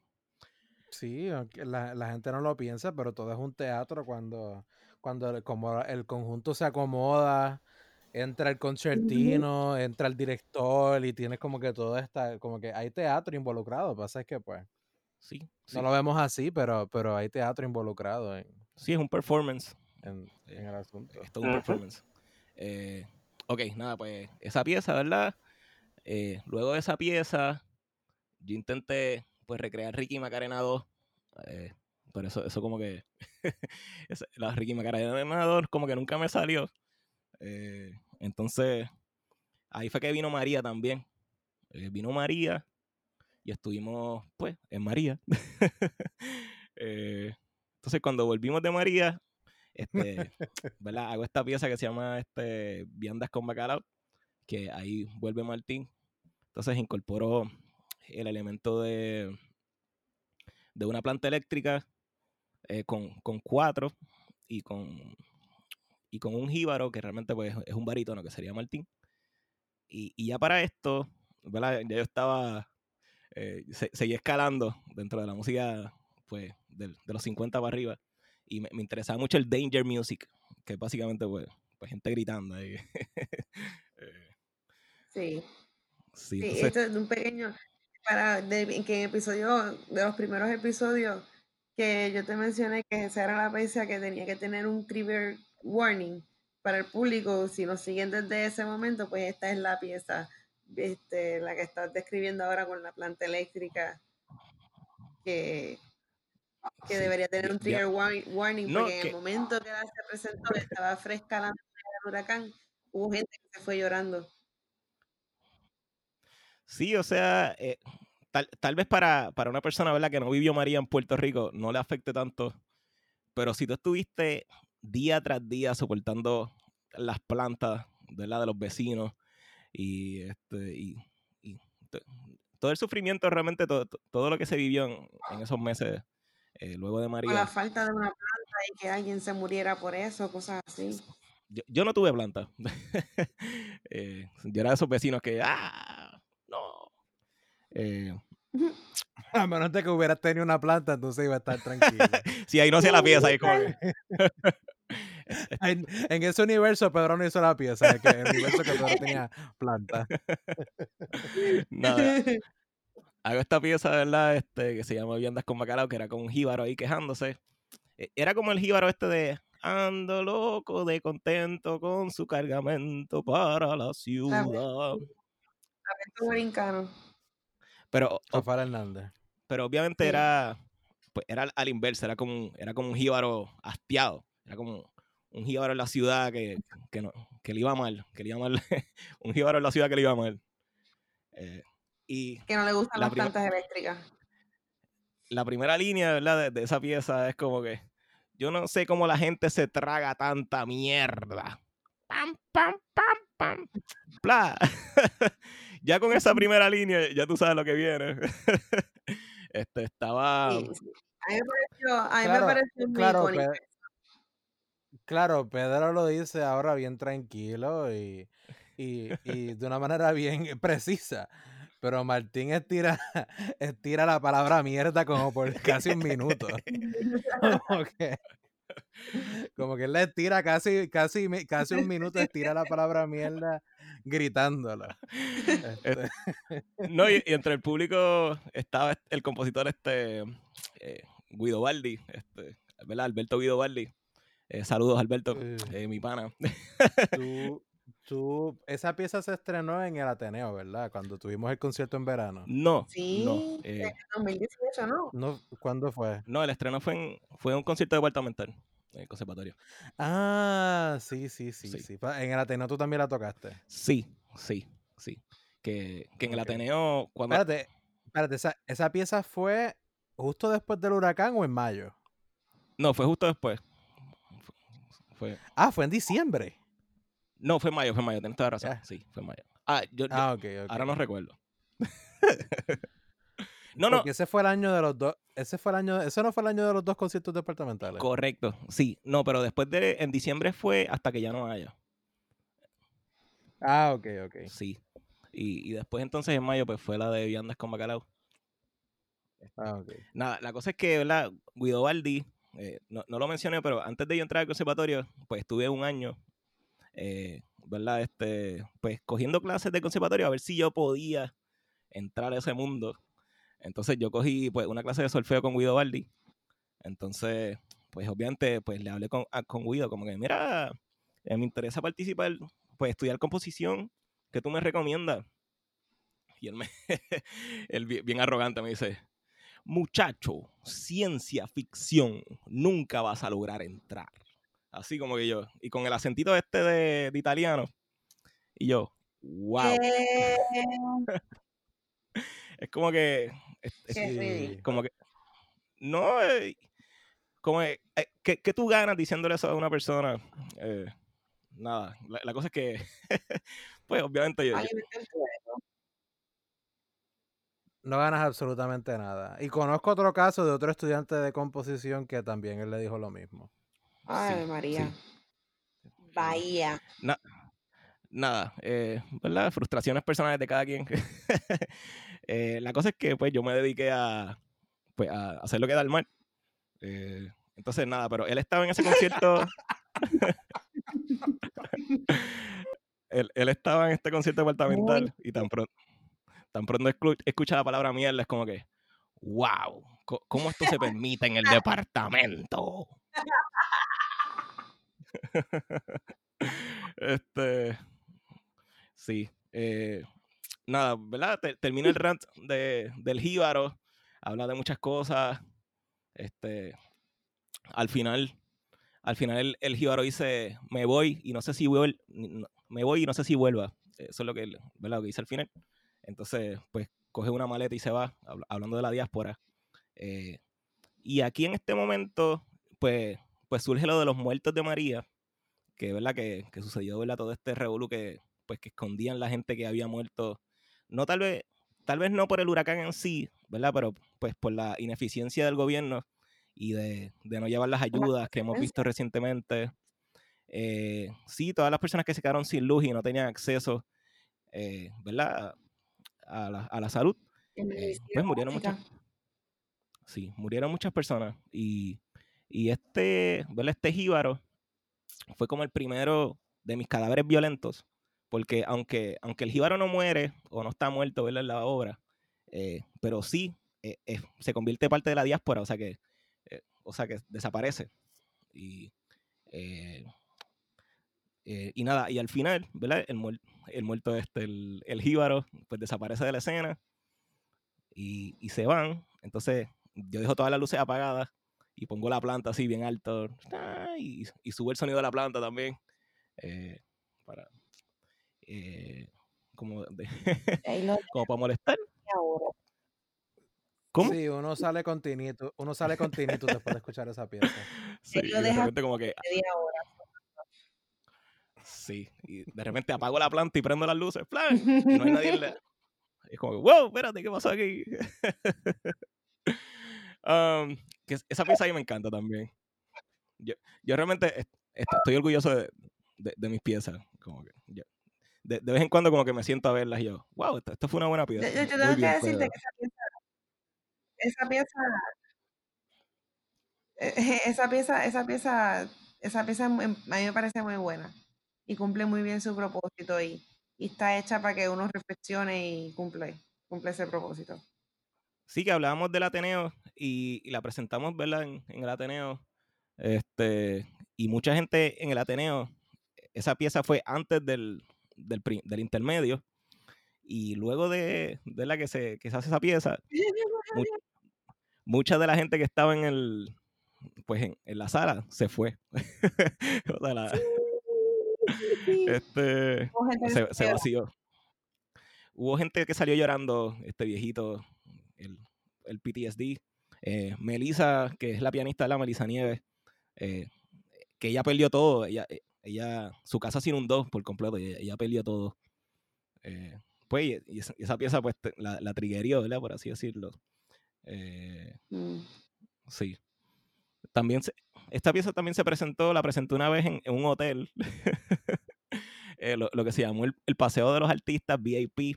Esto era en un hotel en, la- en el área de la piscina. Este, que, que yo, yo llevo a mi familia, bendito. Perdón. Perdón, mamá.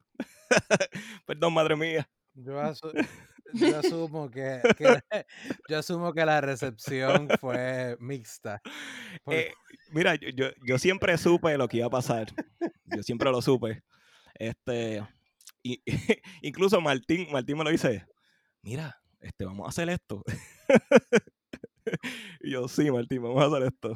Este, nada, eh, lo, lo hicimos en el, fue en el Embassy Suites, esto en, en Cagua, el Four Seasons.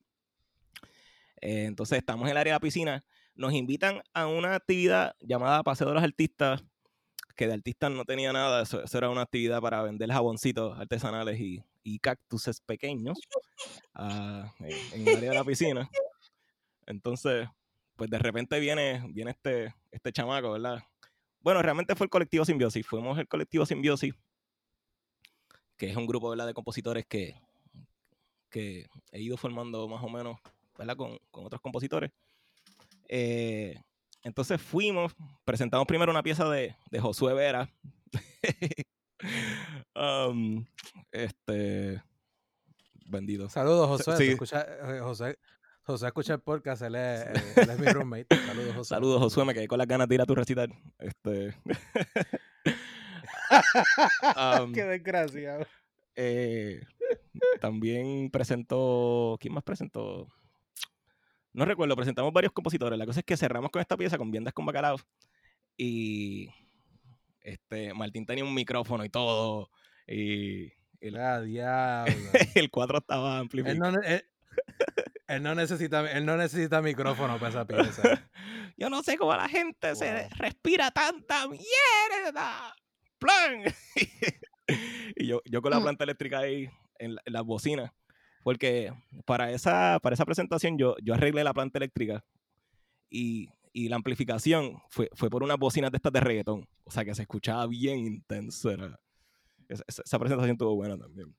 Este, Sí, que, la, que claramente la, eh, la la intención de artistas era, ellos tenían otra cosa en mente. Este, en cuestión de espacio de los artistas, a ellos creo que quizás tenían otra cosa en mente. Sí, era algo bien comercial, tú sabes. Este, nada, eh, pues presento la pieza y tan pronto empieza, como que, me cago en el oro, me cago en su dinero y en su comida, me cago en ustedes, malditos hipócritas, egoístas. No sé cómo tienen. Eh, bueno, eh, un rant ahí bien intenso. eh, vi- viene, viene el que nos contrató, ¿verdad? El que nos invitó y, y me, me toca, me toca así agresivamente por el, por el hombro y me dice, esa pieza está fuertecita, papá. Y-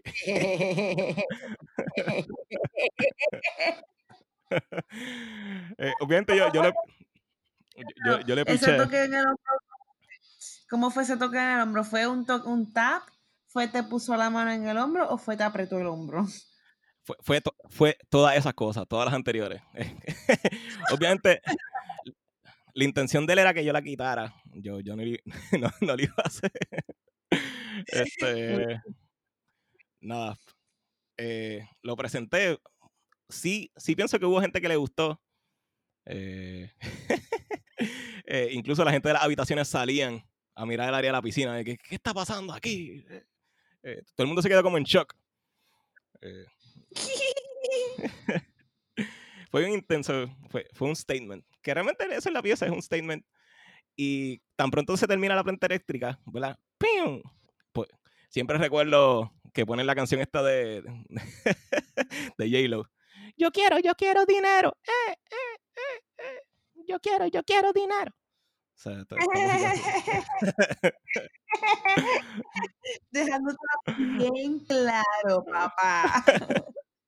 Sí, de- después que yo dejo la peste ahí de, ¿verdad? De, de todo un, un performance ahí intenso. eh, Revolucionario. Sí, me, me ponen esa, esa banalidad encima. ahí. Gracias, J-Lo, gracias. Este, sí.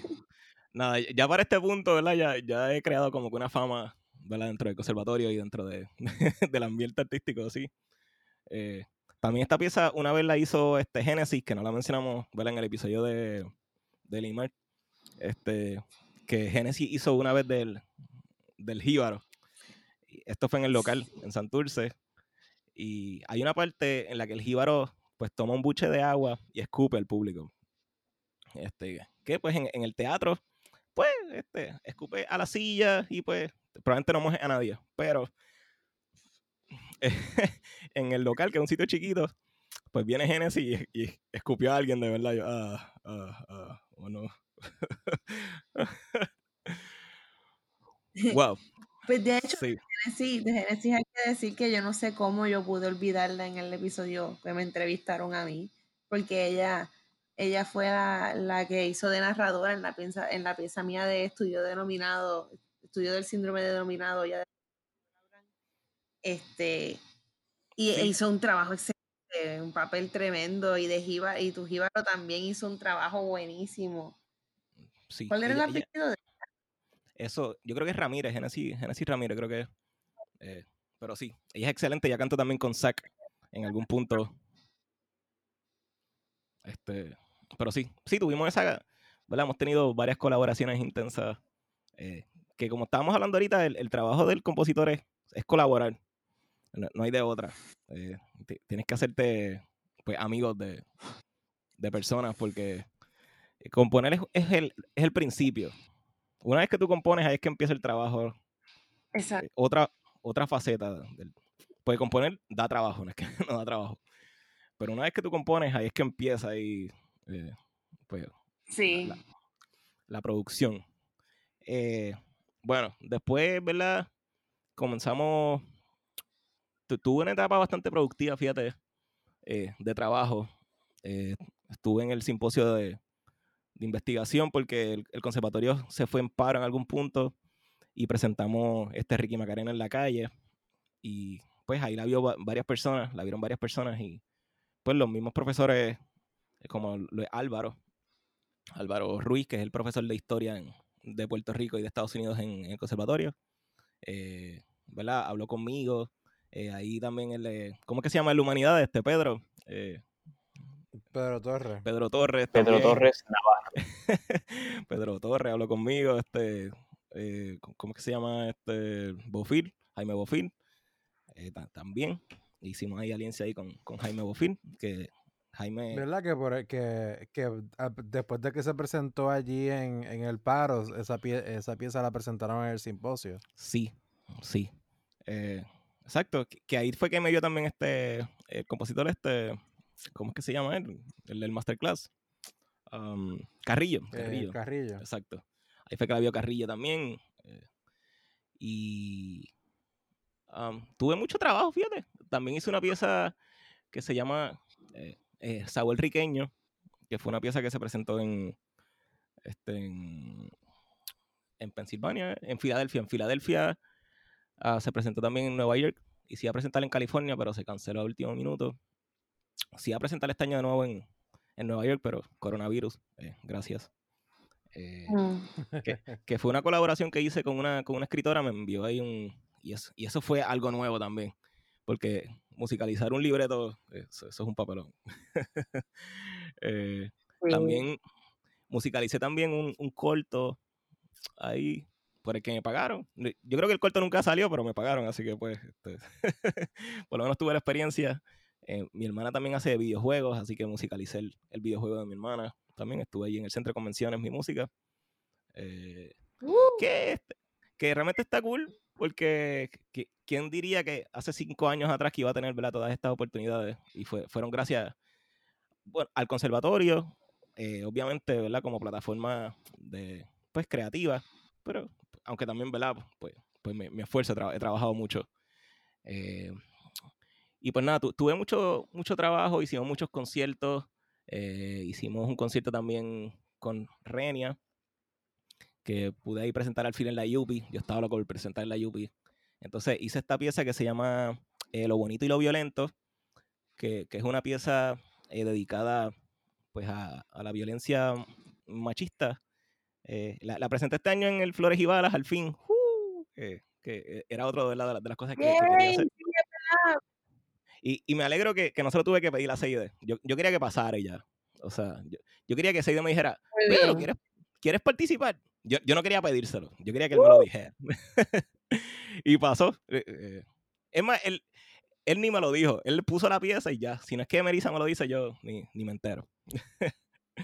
este, y por, por poco lloro. Yo, wow, al fin lo logré. Uh, este, sí, tuve mucho trabajo. Este, tuve esta pieza que se llama Lo Bonito y Lo, Lo Violento. Eh, se la dediqué a varias amigas porque eh, yo pienso, ¿verdad? Tu- tuve también una novia que me ponía a leer, ¿verdad? Mucha literatura de esta, eh, pues, feminista y, y pues me di, me di cuenta de muchas cosas que, que nos incluyen en nuestra crianza, ¿verdad? Nuestra, nuestra crianza machista, tóxica, eh, que muchas veces lo que nosotros consideramos como normal realmente no lo es y hace y, y hiere, hiere a, a muchas personas, a, la- a las mujeres en particular, y, y muchas veces no nos damos cuenta del el privilegio que tenemos culturalmente o que se nos otorga culturalmente eh, por, ¿verdad? por nuestro sexo, por, por ser hombre. Y, y la manera en que actuamos tan, tan horribles a veces con- contra las mujeres, eh, no sé, la- sentirnos que somos más que las mujeres, ¿verdad? Solamente por el privilegio este cultural que tenemos de ser del- el, el hombre, el, el machito. Y cada vez que una mujer queremos, que una mujer habla, queremos hablar por encima de ella. Y el, el darle a tu pareja como si tú fueras el, el padre de ella o, o estar celando siempre a una persona. Esta actitud así violenta, ¿verdad? Eh, que a veces uno no se da cuenta. Y pues esta pieza pues fue dirigida en ella. eh, entonces, ¿verdad? Quería hablar ahorita de, de los cadáveres violentos. Cuando hice la pieza del jíbaro, eh, pues Cadáveres Violentos fue una serie de piezas que, que fui haciendo sin darme cuenta eh, con el elemento de la de la muerte y de las personas que habían muerto, o sea, eh, luego de María y todo, ¿verdad? toda esta violencia institucional que, que vivimos a diario, pues comencé a hacer una pieza, piezas diferentes de, de cadáveres. O sea, de cadáveres que, que cuentan una historia que, pues, que los cadáveres no pueden contar. Digamos, entonces hice esta pieza, Lo bonito y lo violento, que es una, una mujer, pues, asesinada. Eh, ¿verdad? No- no, es spoiler alert. es un spoiler, pero este, es- ¿verdad? es una mujer asesinada por su pareja y hablando de su historia. eh, ¿verdad? Y al final, pues, tal vez nunca lo verán, tal vez nunca lo veremos. Y es como que, pues, parecería nunca haber final, ¿verdad? El asesinato de mujeres. Eh, durante este periodo también asesinaron a, ya lo he hablado antes, a la teatrera este Valerian Almodóvar, que, ¿verdad? Mm. Pues, le- se la terminé dedicando también la pieza a ella. Y también, pues, es que todas las mujeres, eh, o la mayoría, tienen una historia de acoso o, o de violencia, ¿verdad? Machista en sus vidas. Y es triste, o sea, de- no, no debería ser así. Eh, Silvia siempre fue el mar que tanto buscaba. Recuerda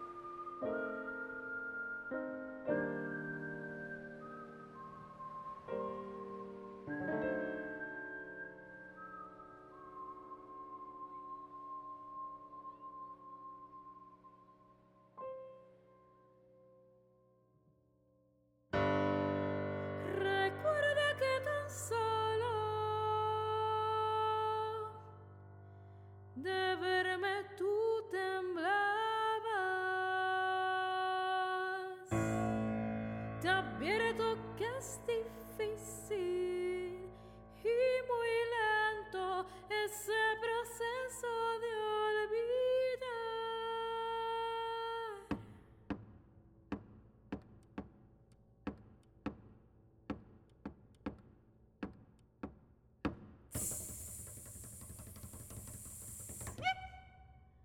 Hablar. Siempre saben hablar.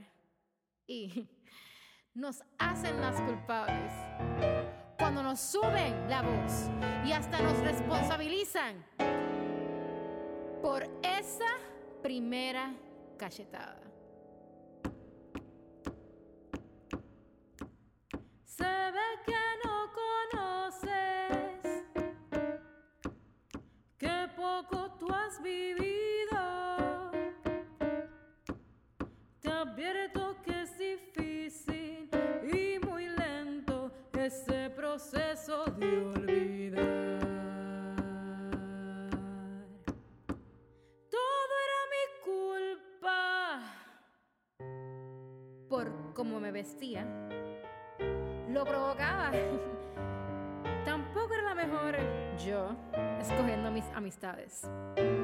O sea, lo escogí a él.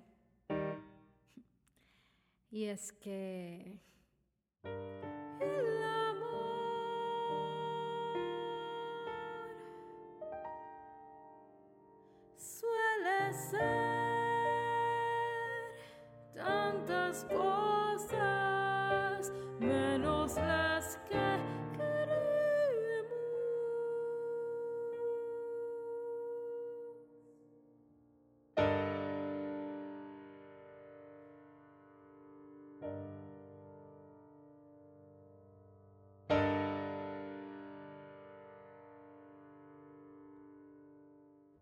O sea, yo lo quise a él.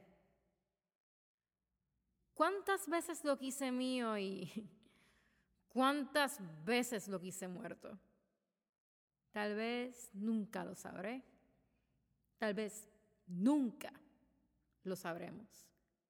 Lo que sé es que ha sido muy difícil y muy lento ese proceso de olvidar. Palabra por palabra y pisada por pisada. Lo bonito por lo bonito y lo violento por lo violento. El trauma es una máquina del tiempo.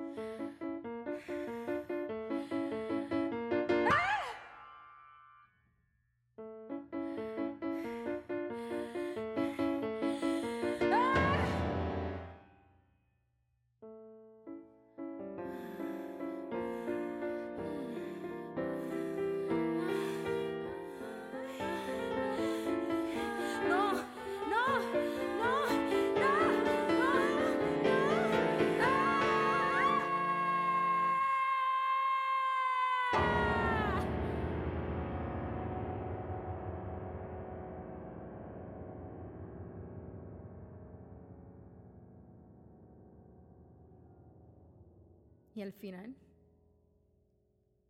pues tal vez nunca lo veré. Tal vez nunca lo verán. Tal vez nunca lo veremos.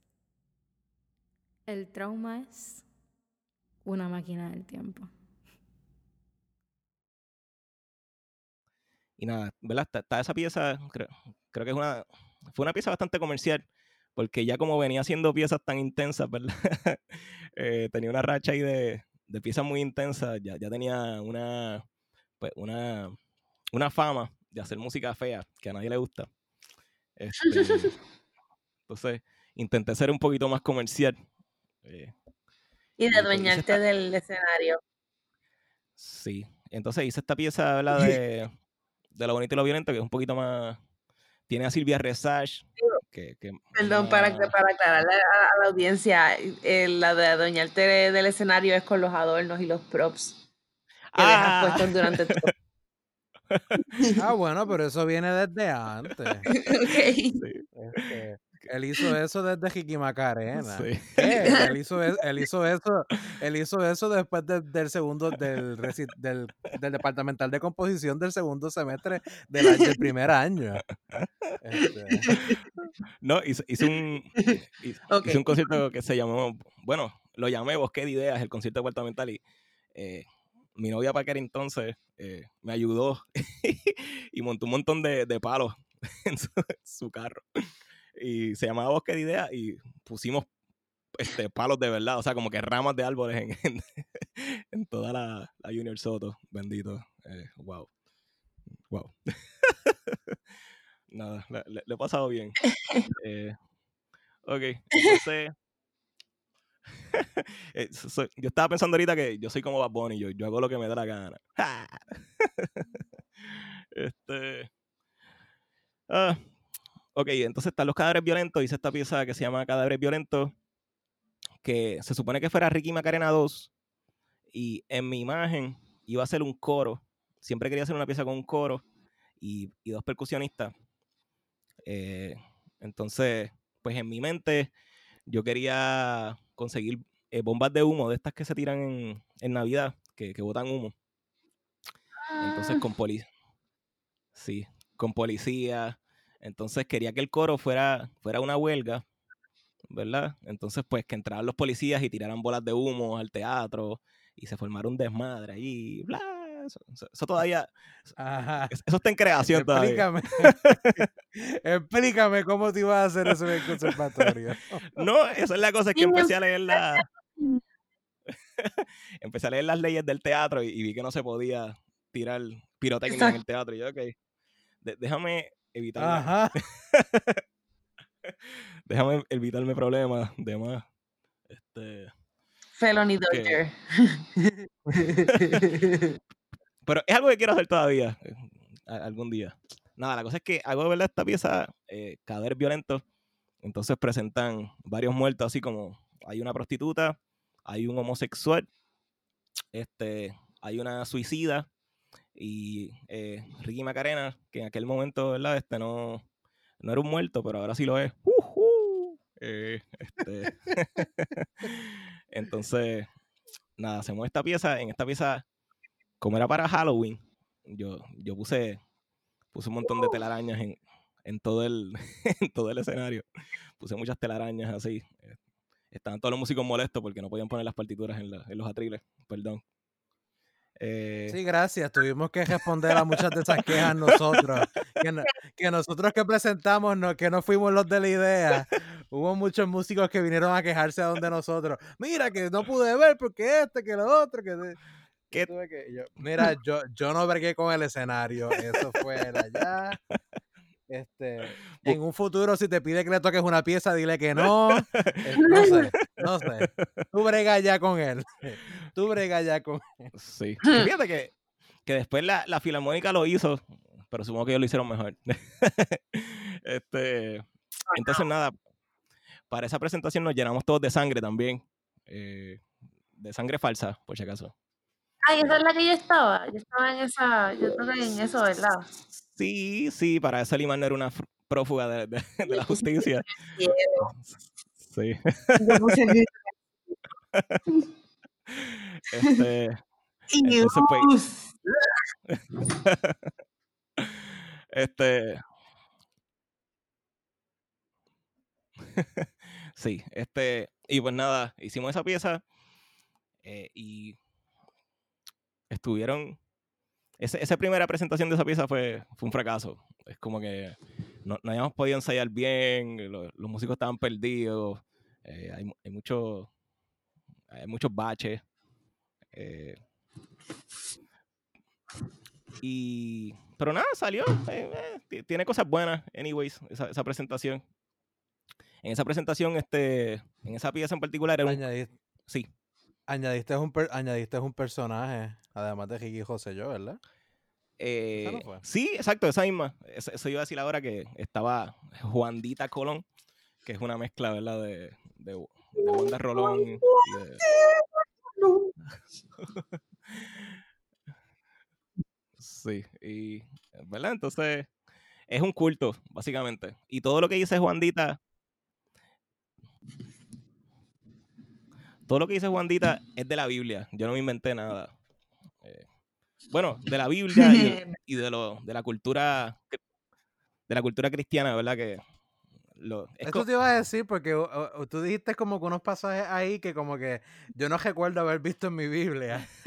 este, porque lo que pasa es que en la religión, en la cultura, hablando de la cultura cristiana, hay un montón de dichos que se forman que no son religiosos, pero la gente lo toma como si fueran versos religiosos. sí, es una cultura Este, de nosotros acá que sí, eh, todo el es mundo se lo parte de la sabe. cultura que se forma. Sí. Eh, sí. Eh, sí, y el suicida, ¿verdad? Lo, lo que dice el personaje del suicida es realmente una, este, una carta suicida, de verdad, de, de una persona que se suicidó realmente. Eh, que, que al final dice, ¿verdad? Que al final las personas, pues, tomen las armas y cuelguen boca abajo a los traidores que han, ¿verdad? destruido este país. Eso, lo dijo una persona antes de suicidarse realmente. Porque se está quedando, porque no tenía que, comer, ¿verdad? Y pues decidió suicidarse. Este, que, que ¿verdad? Que ahora mismo, ahora mismo eh, estamos viviendo eso y, y si, si las cosas no mejoran se va a poner peor. Eh, Esa parte yo no la sabía, la parte de que, eh, eh, lo de que en vez de, en vez de comer de la basura prefirió suicidarse, todo eso es, es real. sí, esa, esa misma parte, sí. Wow. Sí, es, sí es, eso es real, ese, esa, esa carta es real. Es de, es de un ruso, creo que. Este, y pues nada, entonces esa pieza termina como inconclusa, porque al final es como que, pues está Ricky, ¿verdad? Y sale por la puerta así, ja, ja, ja, riéndose con Juandita, y sale. Es chistoso, ¿verdad? Que, que años después tenemos una gobernadora que se llama Juandita, también. Este, eh, entonces salen los dos, ¿verdad? Con, con el dinero así y bailando reggaetón. Como que, ah, este, entonces, pues termina. Esa es la parte que, esa es la parte que a mí más me gusta de la pieza. como- Entonces estamos todo el mundo ahí y después cuando esta mucha, y después cuando esta muchacha, la segunda vez que tú la presentaste fue con esta muchacha, ¿cómo se llama ella? Charlene, Este, Charlene Andújar. Saludos, Charlene. Charlene. La actuación a Charlene le quedó bien cool. Dobla tus rodillas y levanta tus nalgas, sube el volumen a la música cristiana.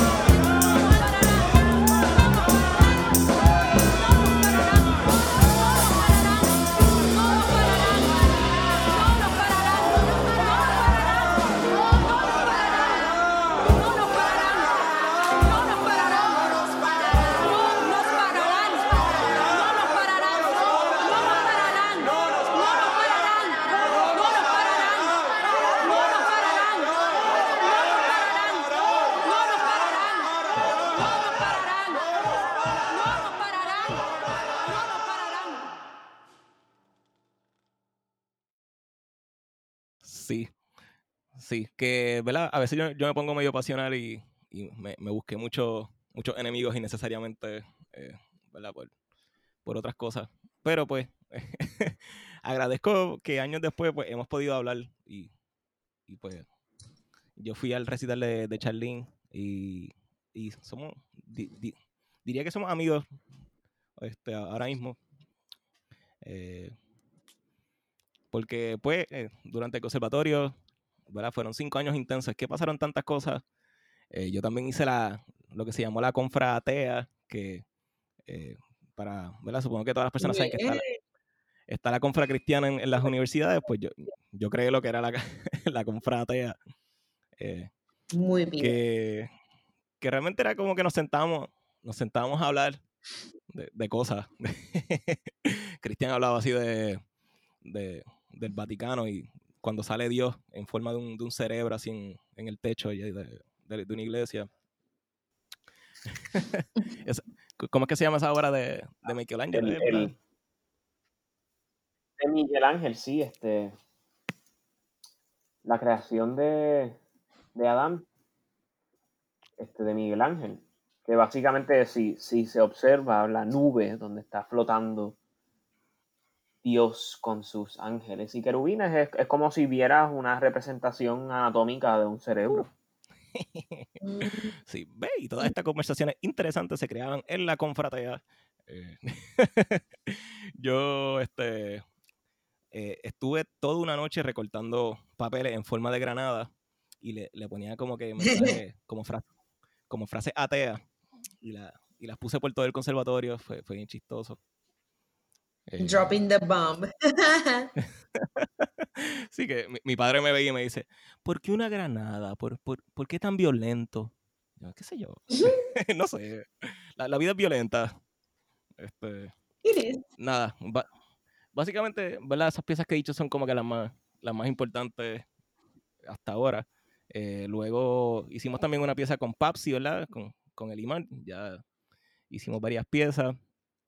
Hicimos, Sí, sí, la en, en, el, la, la en la entrevista mía. de... Exacto. la- ¿Cómo es que se llama? El, el día en que te mueras. Que, que es también de la muerte. Que está, estaba Ah, releyendo mi sí. escrito. Y la muerte es como un, un tema bien recurrente en, en lo que, en mi vida. Porque, pues, yo so- soy una persona media suicida un poquito. Este, y pi- pienso en la muerte constantemente.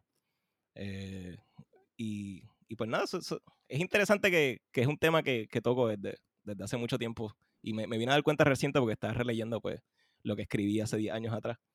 Este, y pues nada, pues me, me gradué. Me gradué hace poco, me gradué en el 2019. eh, tuve mi recital, tuve la oportunidad de, de hacer una hora de mi música, eso estuvo, eso estuvo par de cool. Hice, hice ahí un, un resumen de todo, de todo mi trabajo. Este, y, y luego de que me gradué en el 2019, pues mi, mi vida hizo como un stop.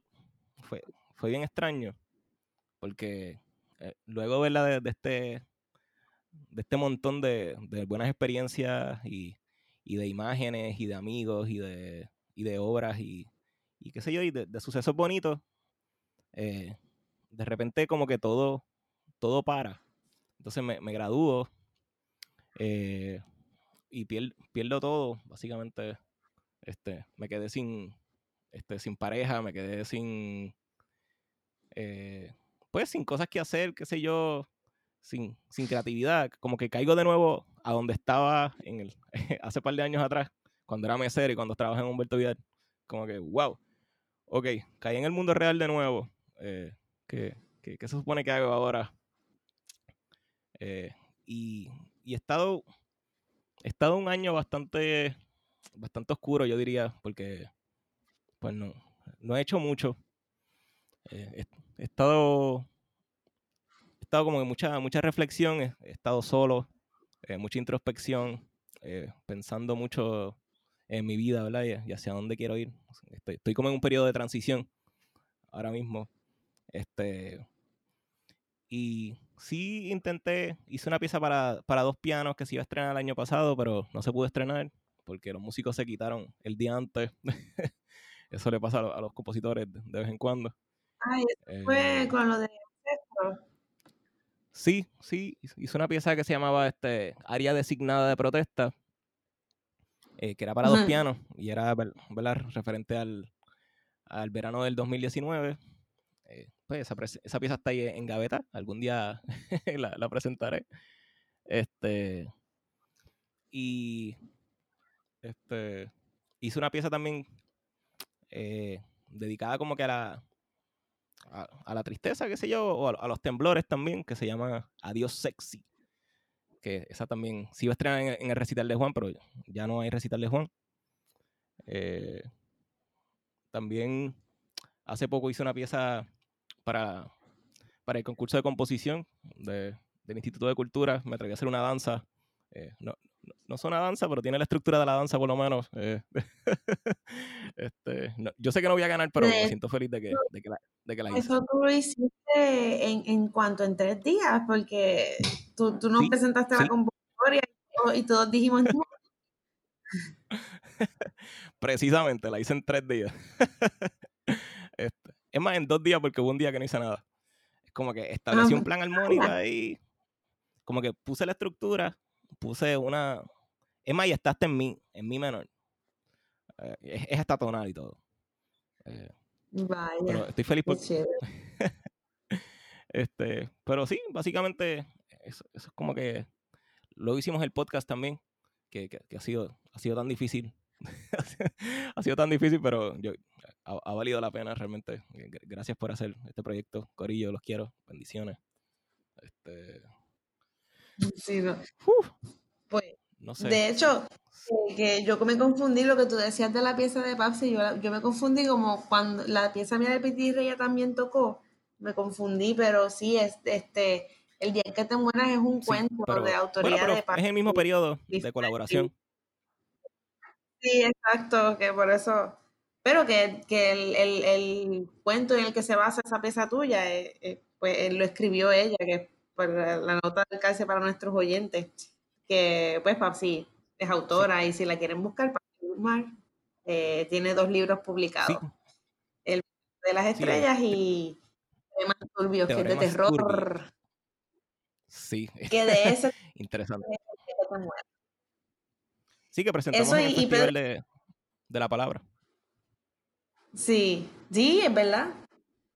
Que, que nada, que eso, eh, Pedro, yo tengo que decir que, pues, sea, que tú has hecho una labor bien, bien, bien grande en, pues, en haciendo el podcast, haciendo los conciertos, así, este, organizando Simbiosis, en, en, pues, dar un- una plataforma a gente como nosotros, que, al, que algunos como Julio ya tienen sus cosas por su lado, pero yo por lo menos, yo, yo soy como que un rogue agent que va por ahí de grupo en grupo y, y de lugar en lugar, y est- estoy con ellos hasta que se disuelven, pero, pero se disuelven siempre. Así que, Eh, sí, sí. que, que- que- que ha sido como que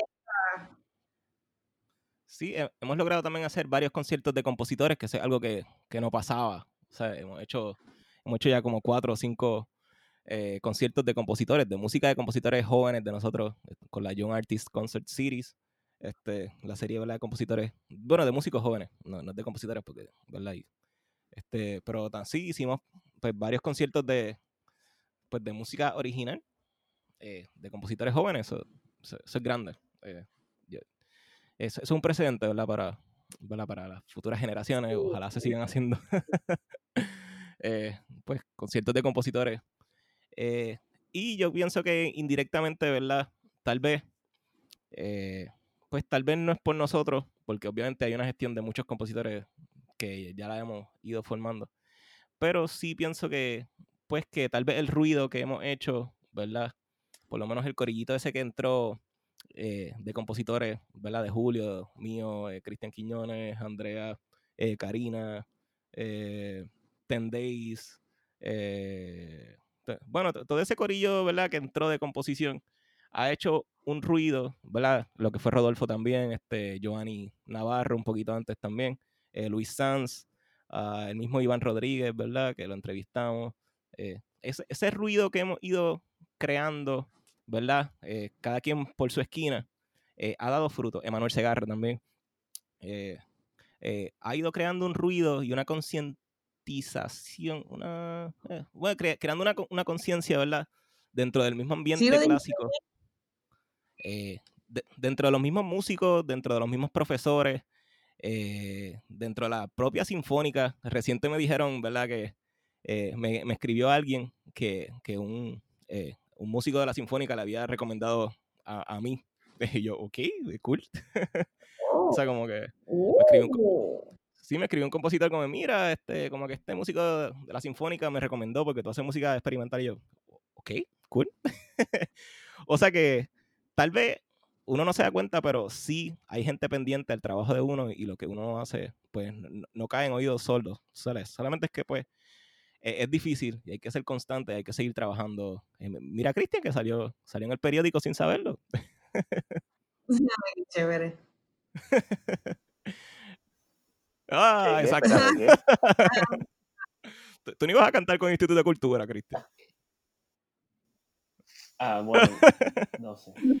Eh, nada, pero pues básicamente esa, esa es mi historia musical hasta ahora. Este, realmente no- eh, hay días que quiero seguir estudiando y hay días que no. Eh, sí quiero, eh, realmente si en algún momento de mi vida fui feliz fue cuando estuve en el conservatorio y, y realmente pues, pues es, es un periodo de mi vida que realmente pues, pues guardo pues en el corazón. Eh, y, y pues pues ten- tengo bien claro que esto es lo que yo quiero seguir haciendo hasta que me muera. Eh, tengo, tengo muchos proyectos en mi cabeza. Eh, quiero, tengo, ¿verdad? Tengo una pieza, bueno, iba a decir el nombre, pero no, no lo voy a decir para, para no spoilear. Tengo, Ujú. quiero hacer una, quiero hacer una ópera que se llame 55. eh, 55, yo siempre he dicho que me, me quisiera suicidar a los 55 años. es que esto es como que algo bien... eh, realmente no, no es ni personal, es, es algo que digo bastante, ¿verdad? Bastante, bastante constantemente. Eh, y pues nada, quiero hacer esta obra. Quiero que, se- que sea así bien psicodélica como hasta que ya no haya. Pero quiero que sea ópera. Eh, y entonces, como 55, voy a usar el, el fa fa. Ahí, fa fa. Eh, y nada. Nada, te- tengo, te- tengo muchas ideas en la cabeza. eh, hay, hay que ver, pues, cómo, cómo llevarlas, cómo llevarlas a, a la vida real.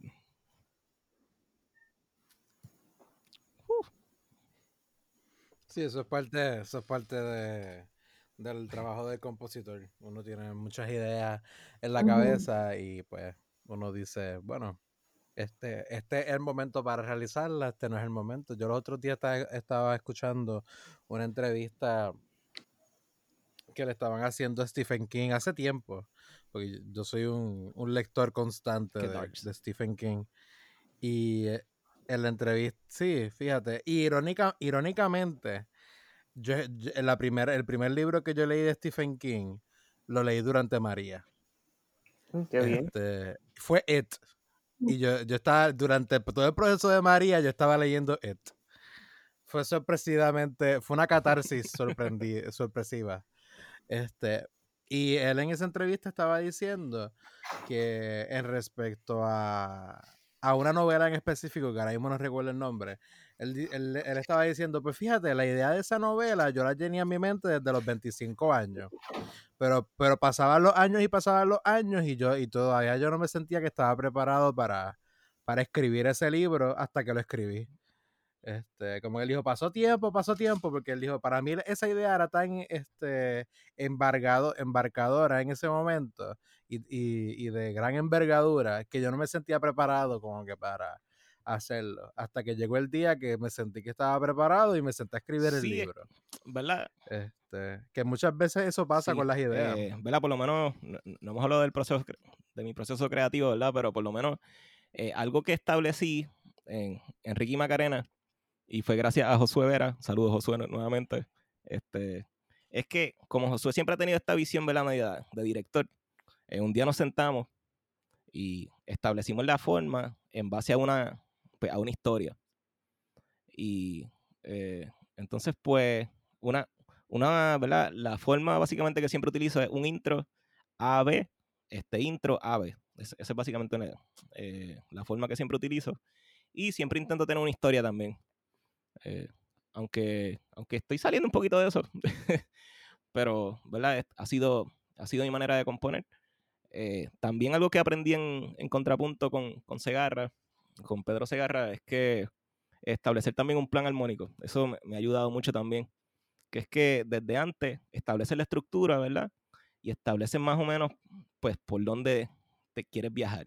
Aunque al final, ¿verdad? Cambie por completo, pero por lo menos establecer un plan armónico de entrada para tú saber, pues, eh, hacia dónde te diriges.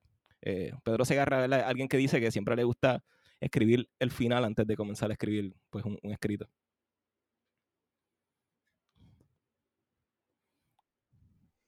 Sí, Ca- Carrillo, hubo una, hu- hu- hubo, creo que hubo una pieza que Carrillo la hizo así.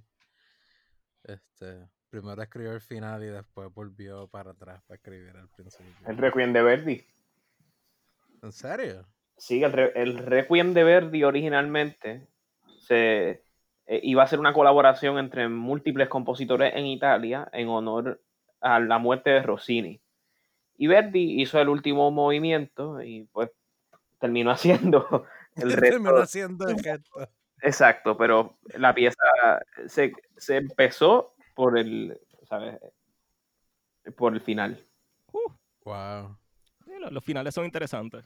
A mí me encanta ese requiem. Suelen ser inesperados. Este. A menos que sea una sinfonía Mozart. Ah, Este. Este. hot- mira que, Mozart no, no, no utilizaba el, el si bemol 3.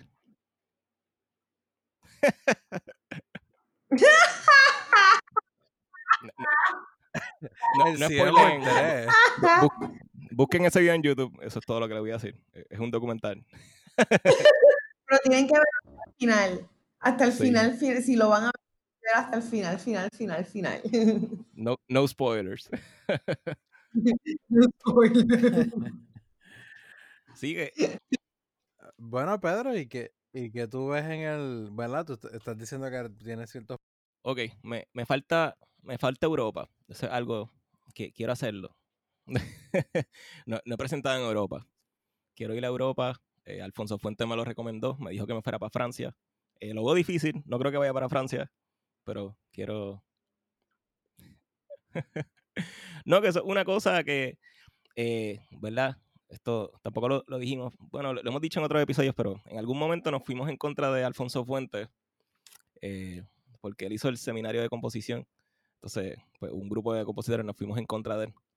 Este, pero entonces, am, cuando hu- hubo que entregarle uno, uno eso tiene de, eso tiene de por sí un contexto bien amplio. no, dura voy a empezar, no lo, semestre. no- no lo voy a contar. Este, Eh, la cosa es que había que, por favor, no. había que, había que entregar ¿verdad? unos pendrives al final. Entonces, pues dentro del sobre, este, yo, yo le escribo una nota a Alfonso, como que, eh, le escribo como que, que nuestras diferencias no se interpongan en nuestro, ¿verdad? Con el arte. Este, y le entregué como que el pendrive. Y, y luego de eso, eh, yo he hablado, ¿verdad? En varias ocasiones con él. En, en algún punto me, me iba a cambiar eh, con, con Alfonso, pero pues sí, pero no- nunca, nunca lo hice. Este, pero, pero sí lo respeto mucho y en la graduación incluso eh, me, me, me dio un, me dio un, como que un, que eso era algo que yo no esperaba para nada. Es como que, ok, este, qué sé yo, eh, Segarra o algo así, este, Cristian. eh, pero eh, me, dieron ahí un, premio por superación. Yo, no sé por superación, pero cool. Fue como una medalla de participación, pero, eh, pero con chavo, que está cool. Realmente, gra- gracias, Alfonso. Ese, ¿verdad? Quiero hacer la salvedad que ese premio no lo da Alfonso. Ese premio lo da la, fu- la Fundación Arpegio, que le puso el nombre Sí, de Alfonso al Arpeggio premio. Corp. Que Ajá. eh, que él, él- él- él lo dice a cada jato. él dijo, el, ¿verdad? El premio tiene mi nombre, pero yo no lo doy. este, sí, yo, yo no cojo seminario con Alfonso. eh, aunque fui a dos o tres, este, está cool. Este, nada, en, en otra vida. eh, Se- el semi- los seminarios de composición son, son un- una Sí, entrada a son otra horribles, dimensión. Todo. yo, yo odiaba los viernes. Yo, yo siempre, siempre llegaba tarde. Perdón. Son espacios, lo que dicen los espacios liminales, que son, que son estos espacios entre, entre distintas dimensiones y distintos mundos. Pues el los talleres, los seminarios de Sí, composición. cada vez se ponían peores. Como que el primero fue, fue, fue- fue de viola. Este, el segundo ni recuerdo. Este, bueno, el segundo fue el de Alfonso. Que, que, que para efectos del programa va- va- lo que va a sonar es el primero fue de pip, el segundo fue de pip. Este, Sí, pero, este, nada, este, el- el- sí. los seminarios de, de composición es algo que está en proceso de fo- formación todavía, deberían mejorar. Eh, aunque tuvimos varios buenos, Ya en proceso de formación desde más de 50 años. Este, sí. Eh, bueno, es que en sí, eh, composición en el conservatorio es un subdepartamento, es algo que, ¿verdad? Eh, porque es el departamento de composición, teoría y musicología. y solfeo y Sí.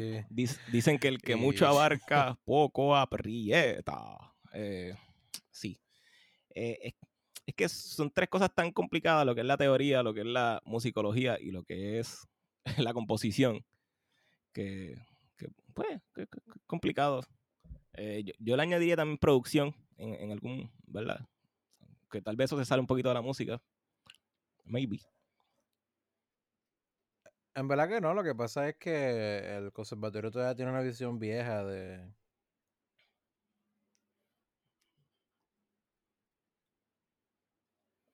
sí, que, que hay music business. Y ahora, y un efecto, hay music business, pero esa clase siempre ha sido bien ambigua y nunca ha tenido un... Psych. ah, no, siempre, sí, o sea, nunca... No voy a decir nunca- esa clase nunca ha tenido una, como que un fin específico que tú veas, que tú le veas el provecho.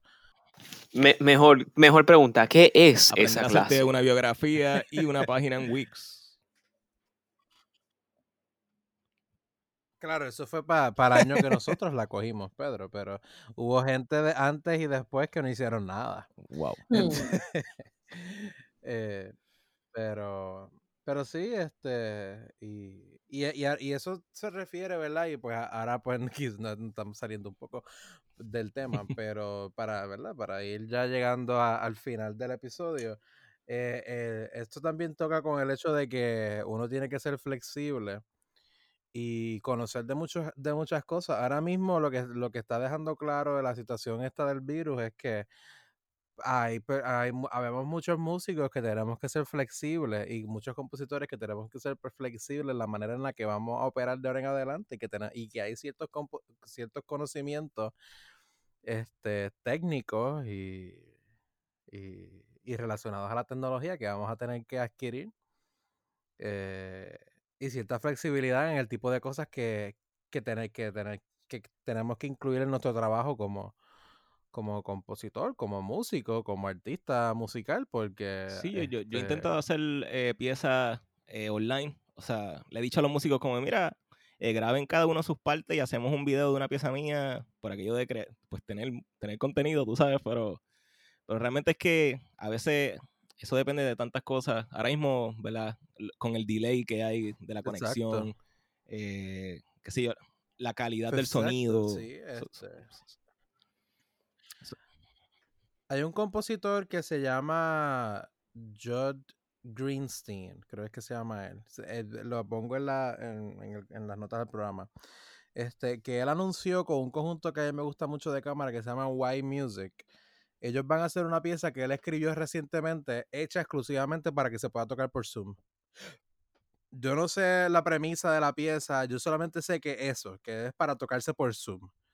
Este, porque pues, al, eso mismo que tú estás diciendo, al tocar a través de, de por internet, pues el conjunto tiene otras dificultades, que es el- la latencia esa que tú estás diciendo, que es el lag que hay en internet.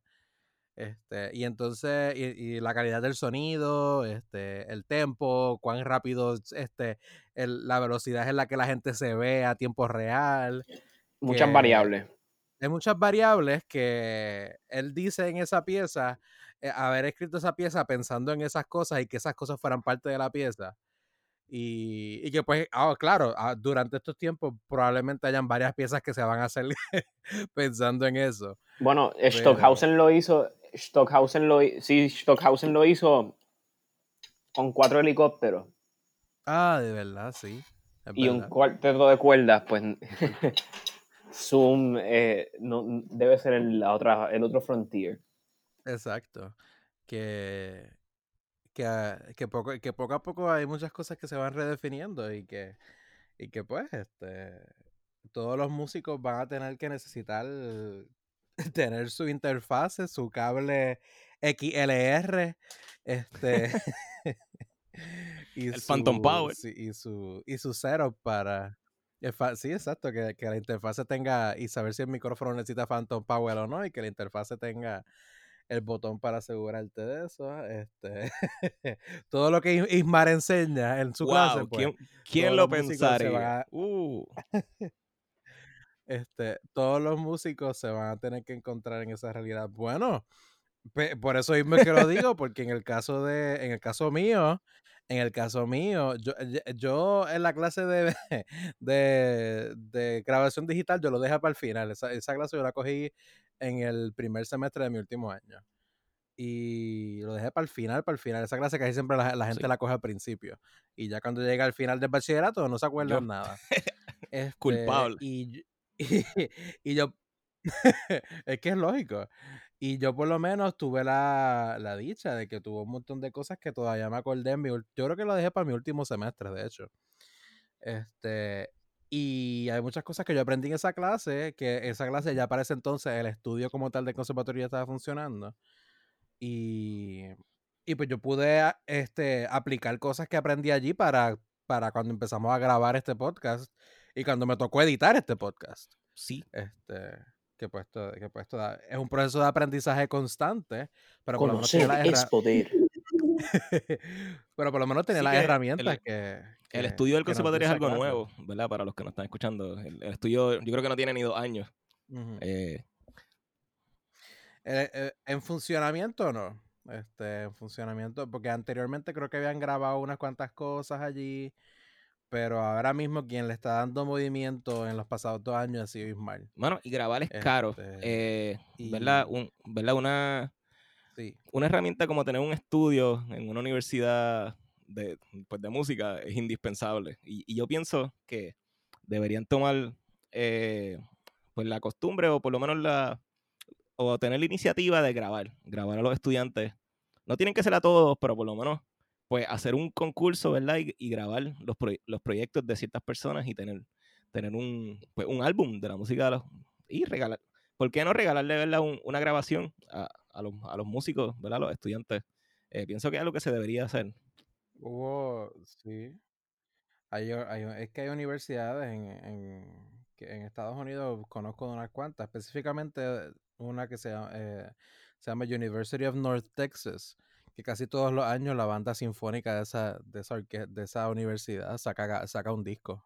Casi todos los años saca un disco.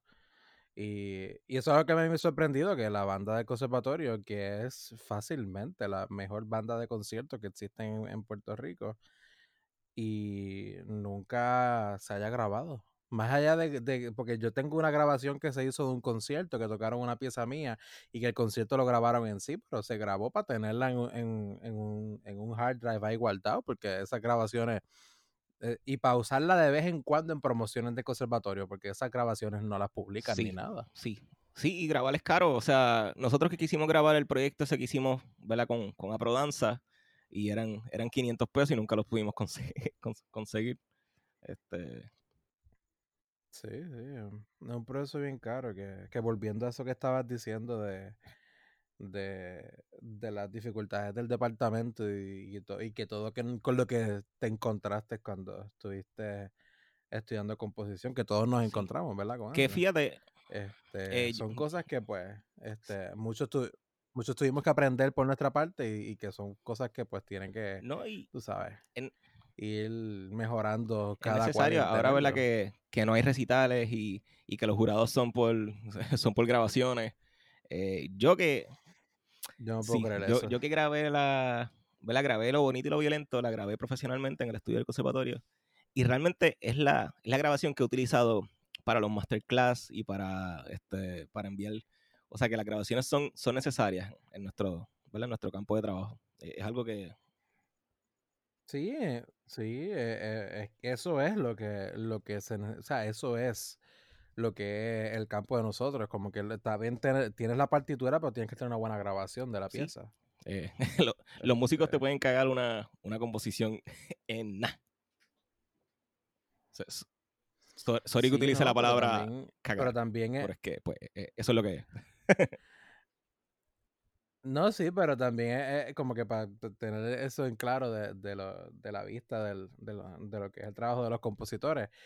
eh, si tú no tienes, está, te- si está bien que tú tengas una pieza y tengas la partitura, pero si tú no tienes la grabación, esa puede ser una grabación en vivo. Eso puede ser la diferencia en que pase a, en que pase a una segunda o tercera ronda en un concurso de pues, A ver composición. o cuán no. serio es realmente. Este,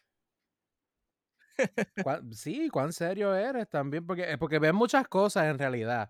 Como que ven si tu música se está grabando, si, si está tocando y está tocando a alguien vivo, las, lo las los que están organizando la competencia o las personas que están viendo tu pieza porque tú estás solicitando, solicitando a la universidad, ven muchas cosas.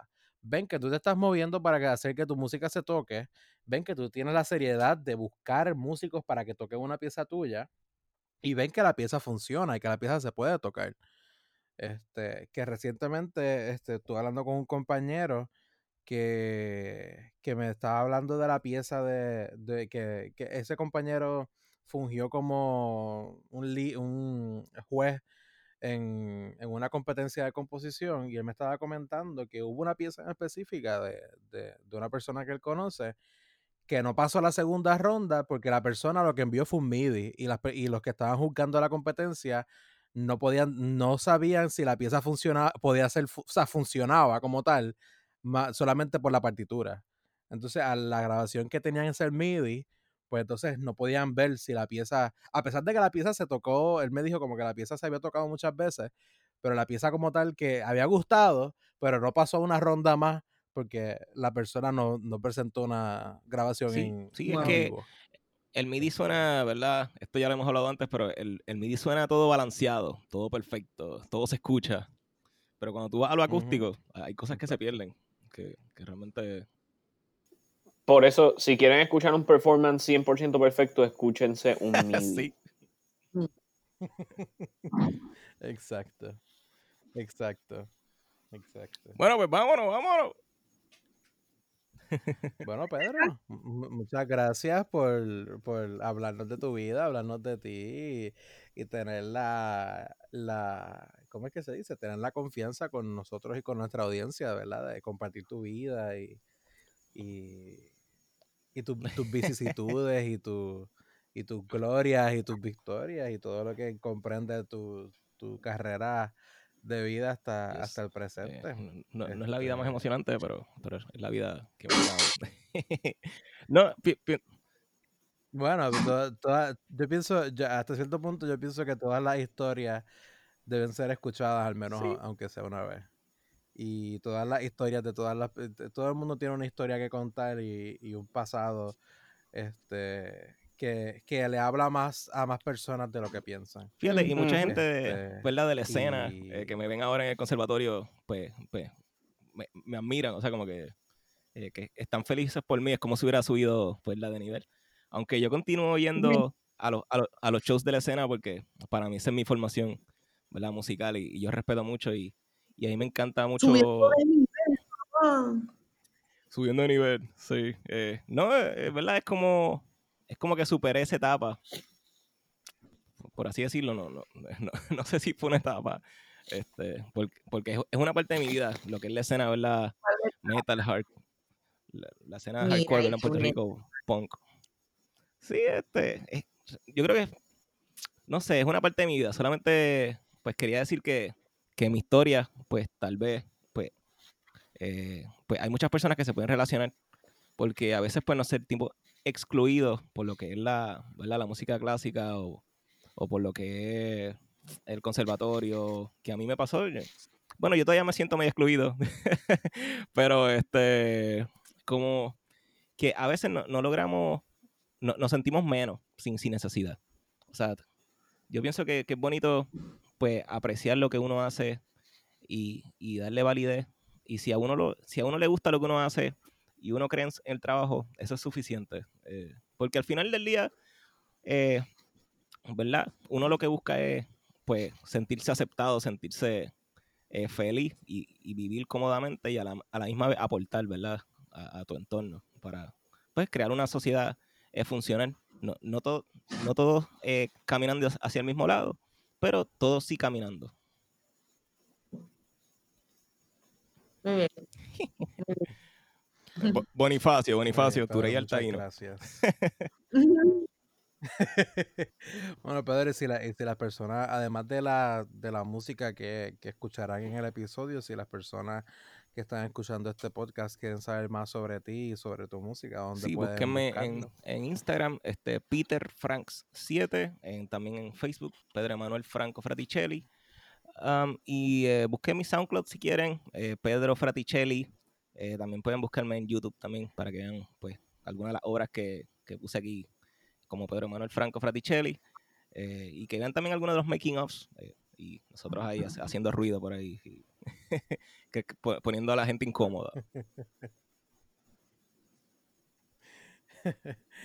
Elimar, ¿dónde las personas pueden buscarte en las redes para saber sobre ti y sobre este, las cosas que, los proyectos de los que estás involucrada?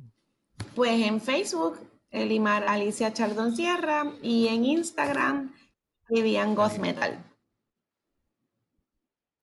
Cristian, ¿dónde nuestra audiencia puede buscarte a ti en las redes?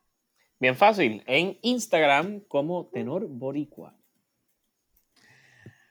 A este servidor, Julio Quiñones Santiago, me pueden encontrar en Julio, unders- Julio underscore E Quiñones en Twitter y Julio EQ underscore Music en Instagram, además de mi página de internet, Julio Quiñones Music, donde pongo, donde tengo mi blog personal, Música Inservibles, y tengo información sobre mis piezas, los proyectos en los cuales estoy involucrado, etcétera. Y pueden buscar el podcast en Facebook, en Conversaciones Simbióticas Podcast. Eh, pueden buscar el podcast en Instagram, de igual manera, Conversaciones Simbióticas Podcast. Y pueden buscar el podcast en Twitter, en el Twitter handle at SimbióticaPod. Como siempre les decimos, la mejor manera que nos pueden, la mejor manera que pueden apoyar al podcast es recomendando a la persona eh, que a personas que creen que le puede interesar este podcast este, y que encuentren interesante lo que es la historia musical, lo que es la historia de, música, de la música en Puerto Rico, la música en sí, no solamente necesariamente la música clásica, a pesar de que ese es el enfoque de nosotros, sino lo que es el- la perspectiva actual de lo que es la música en Puerto Rico.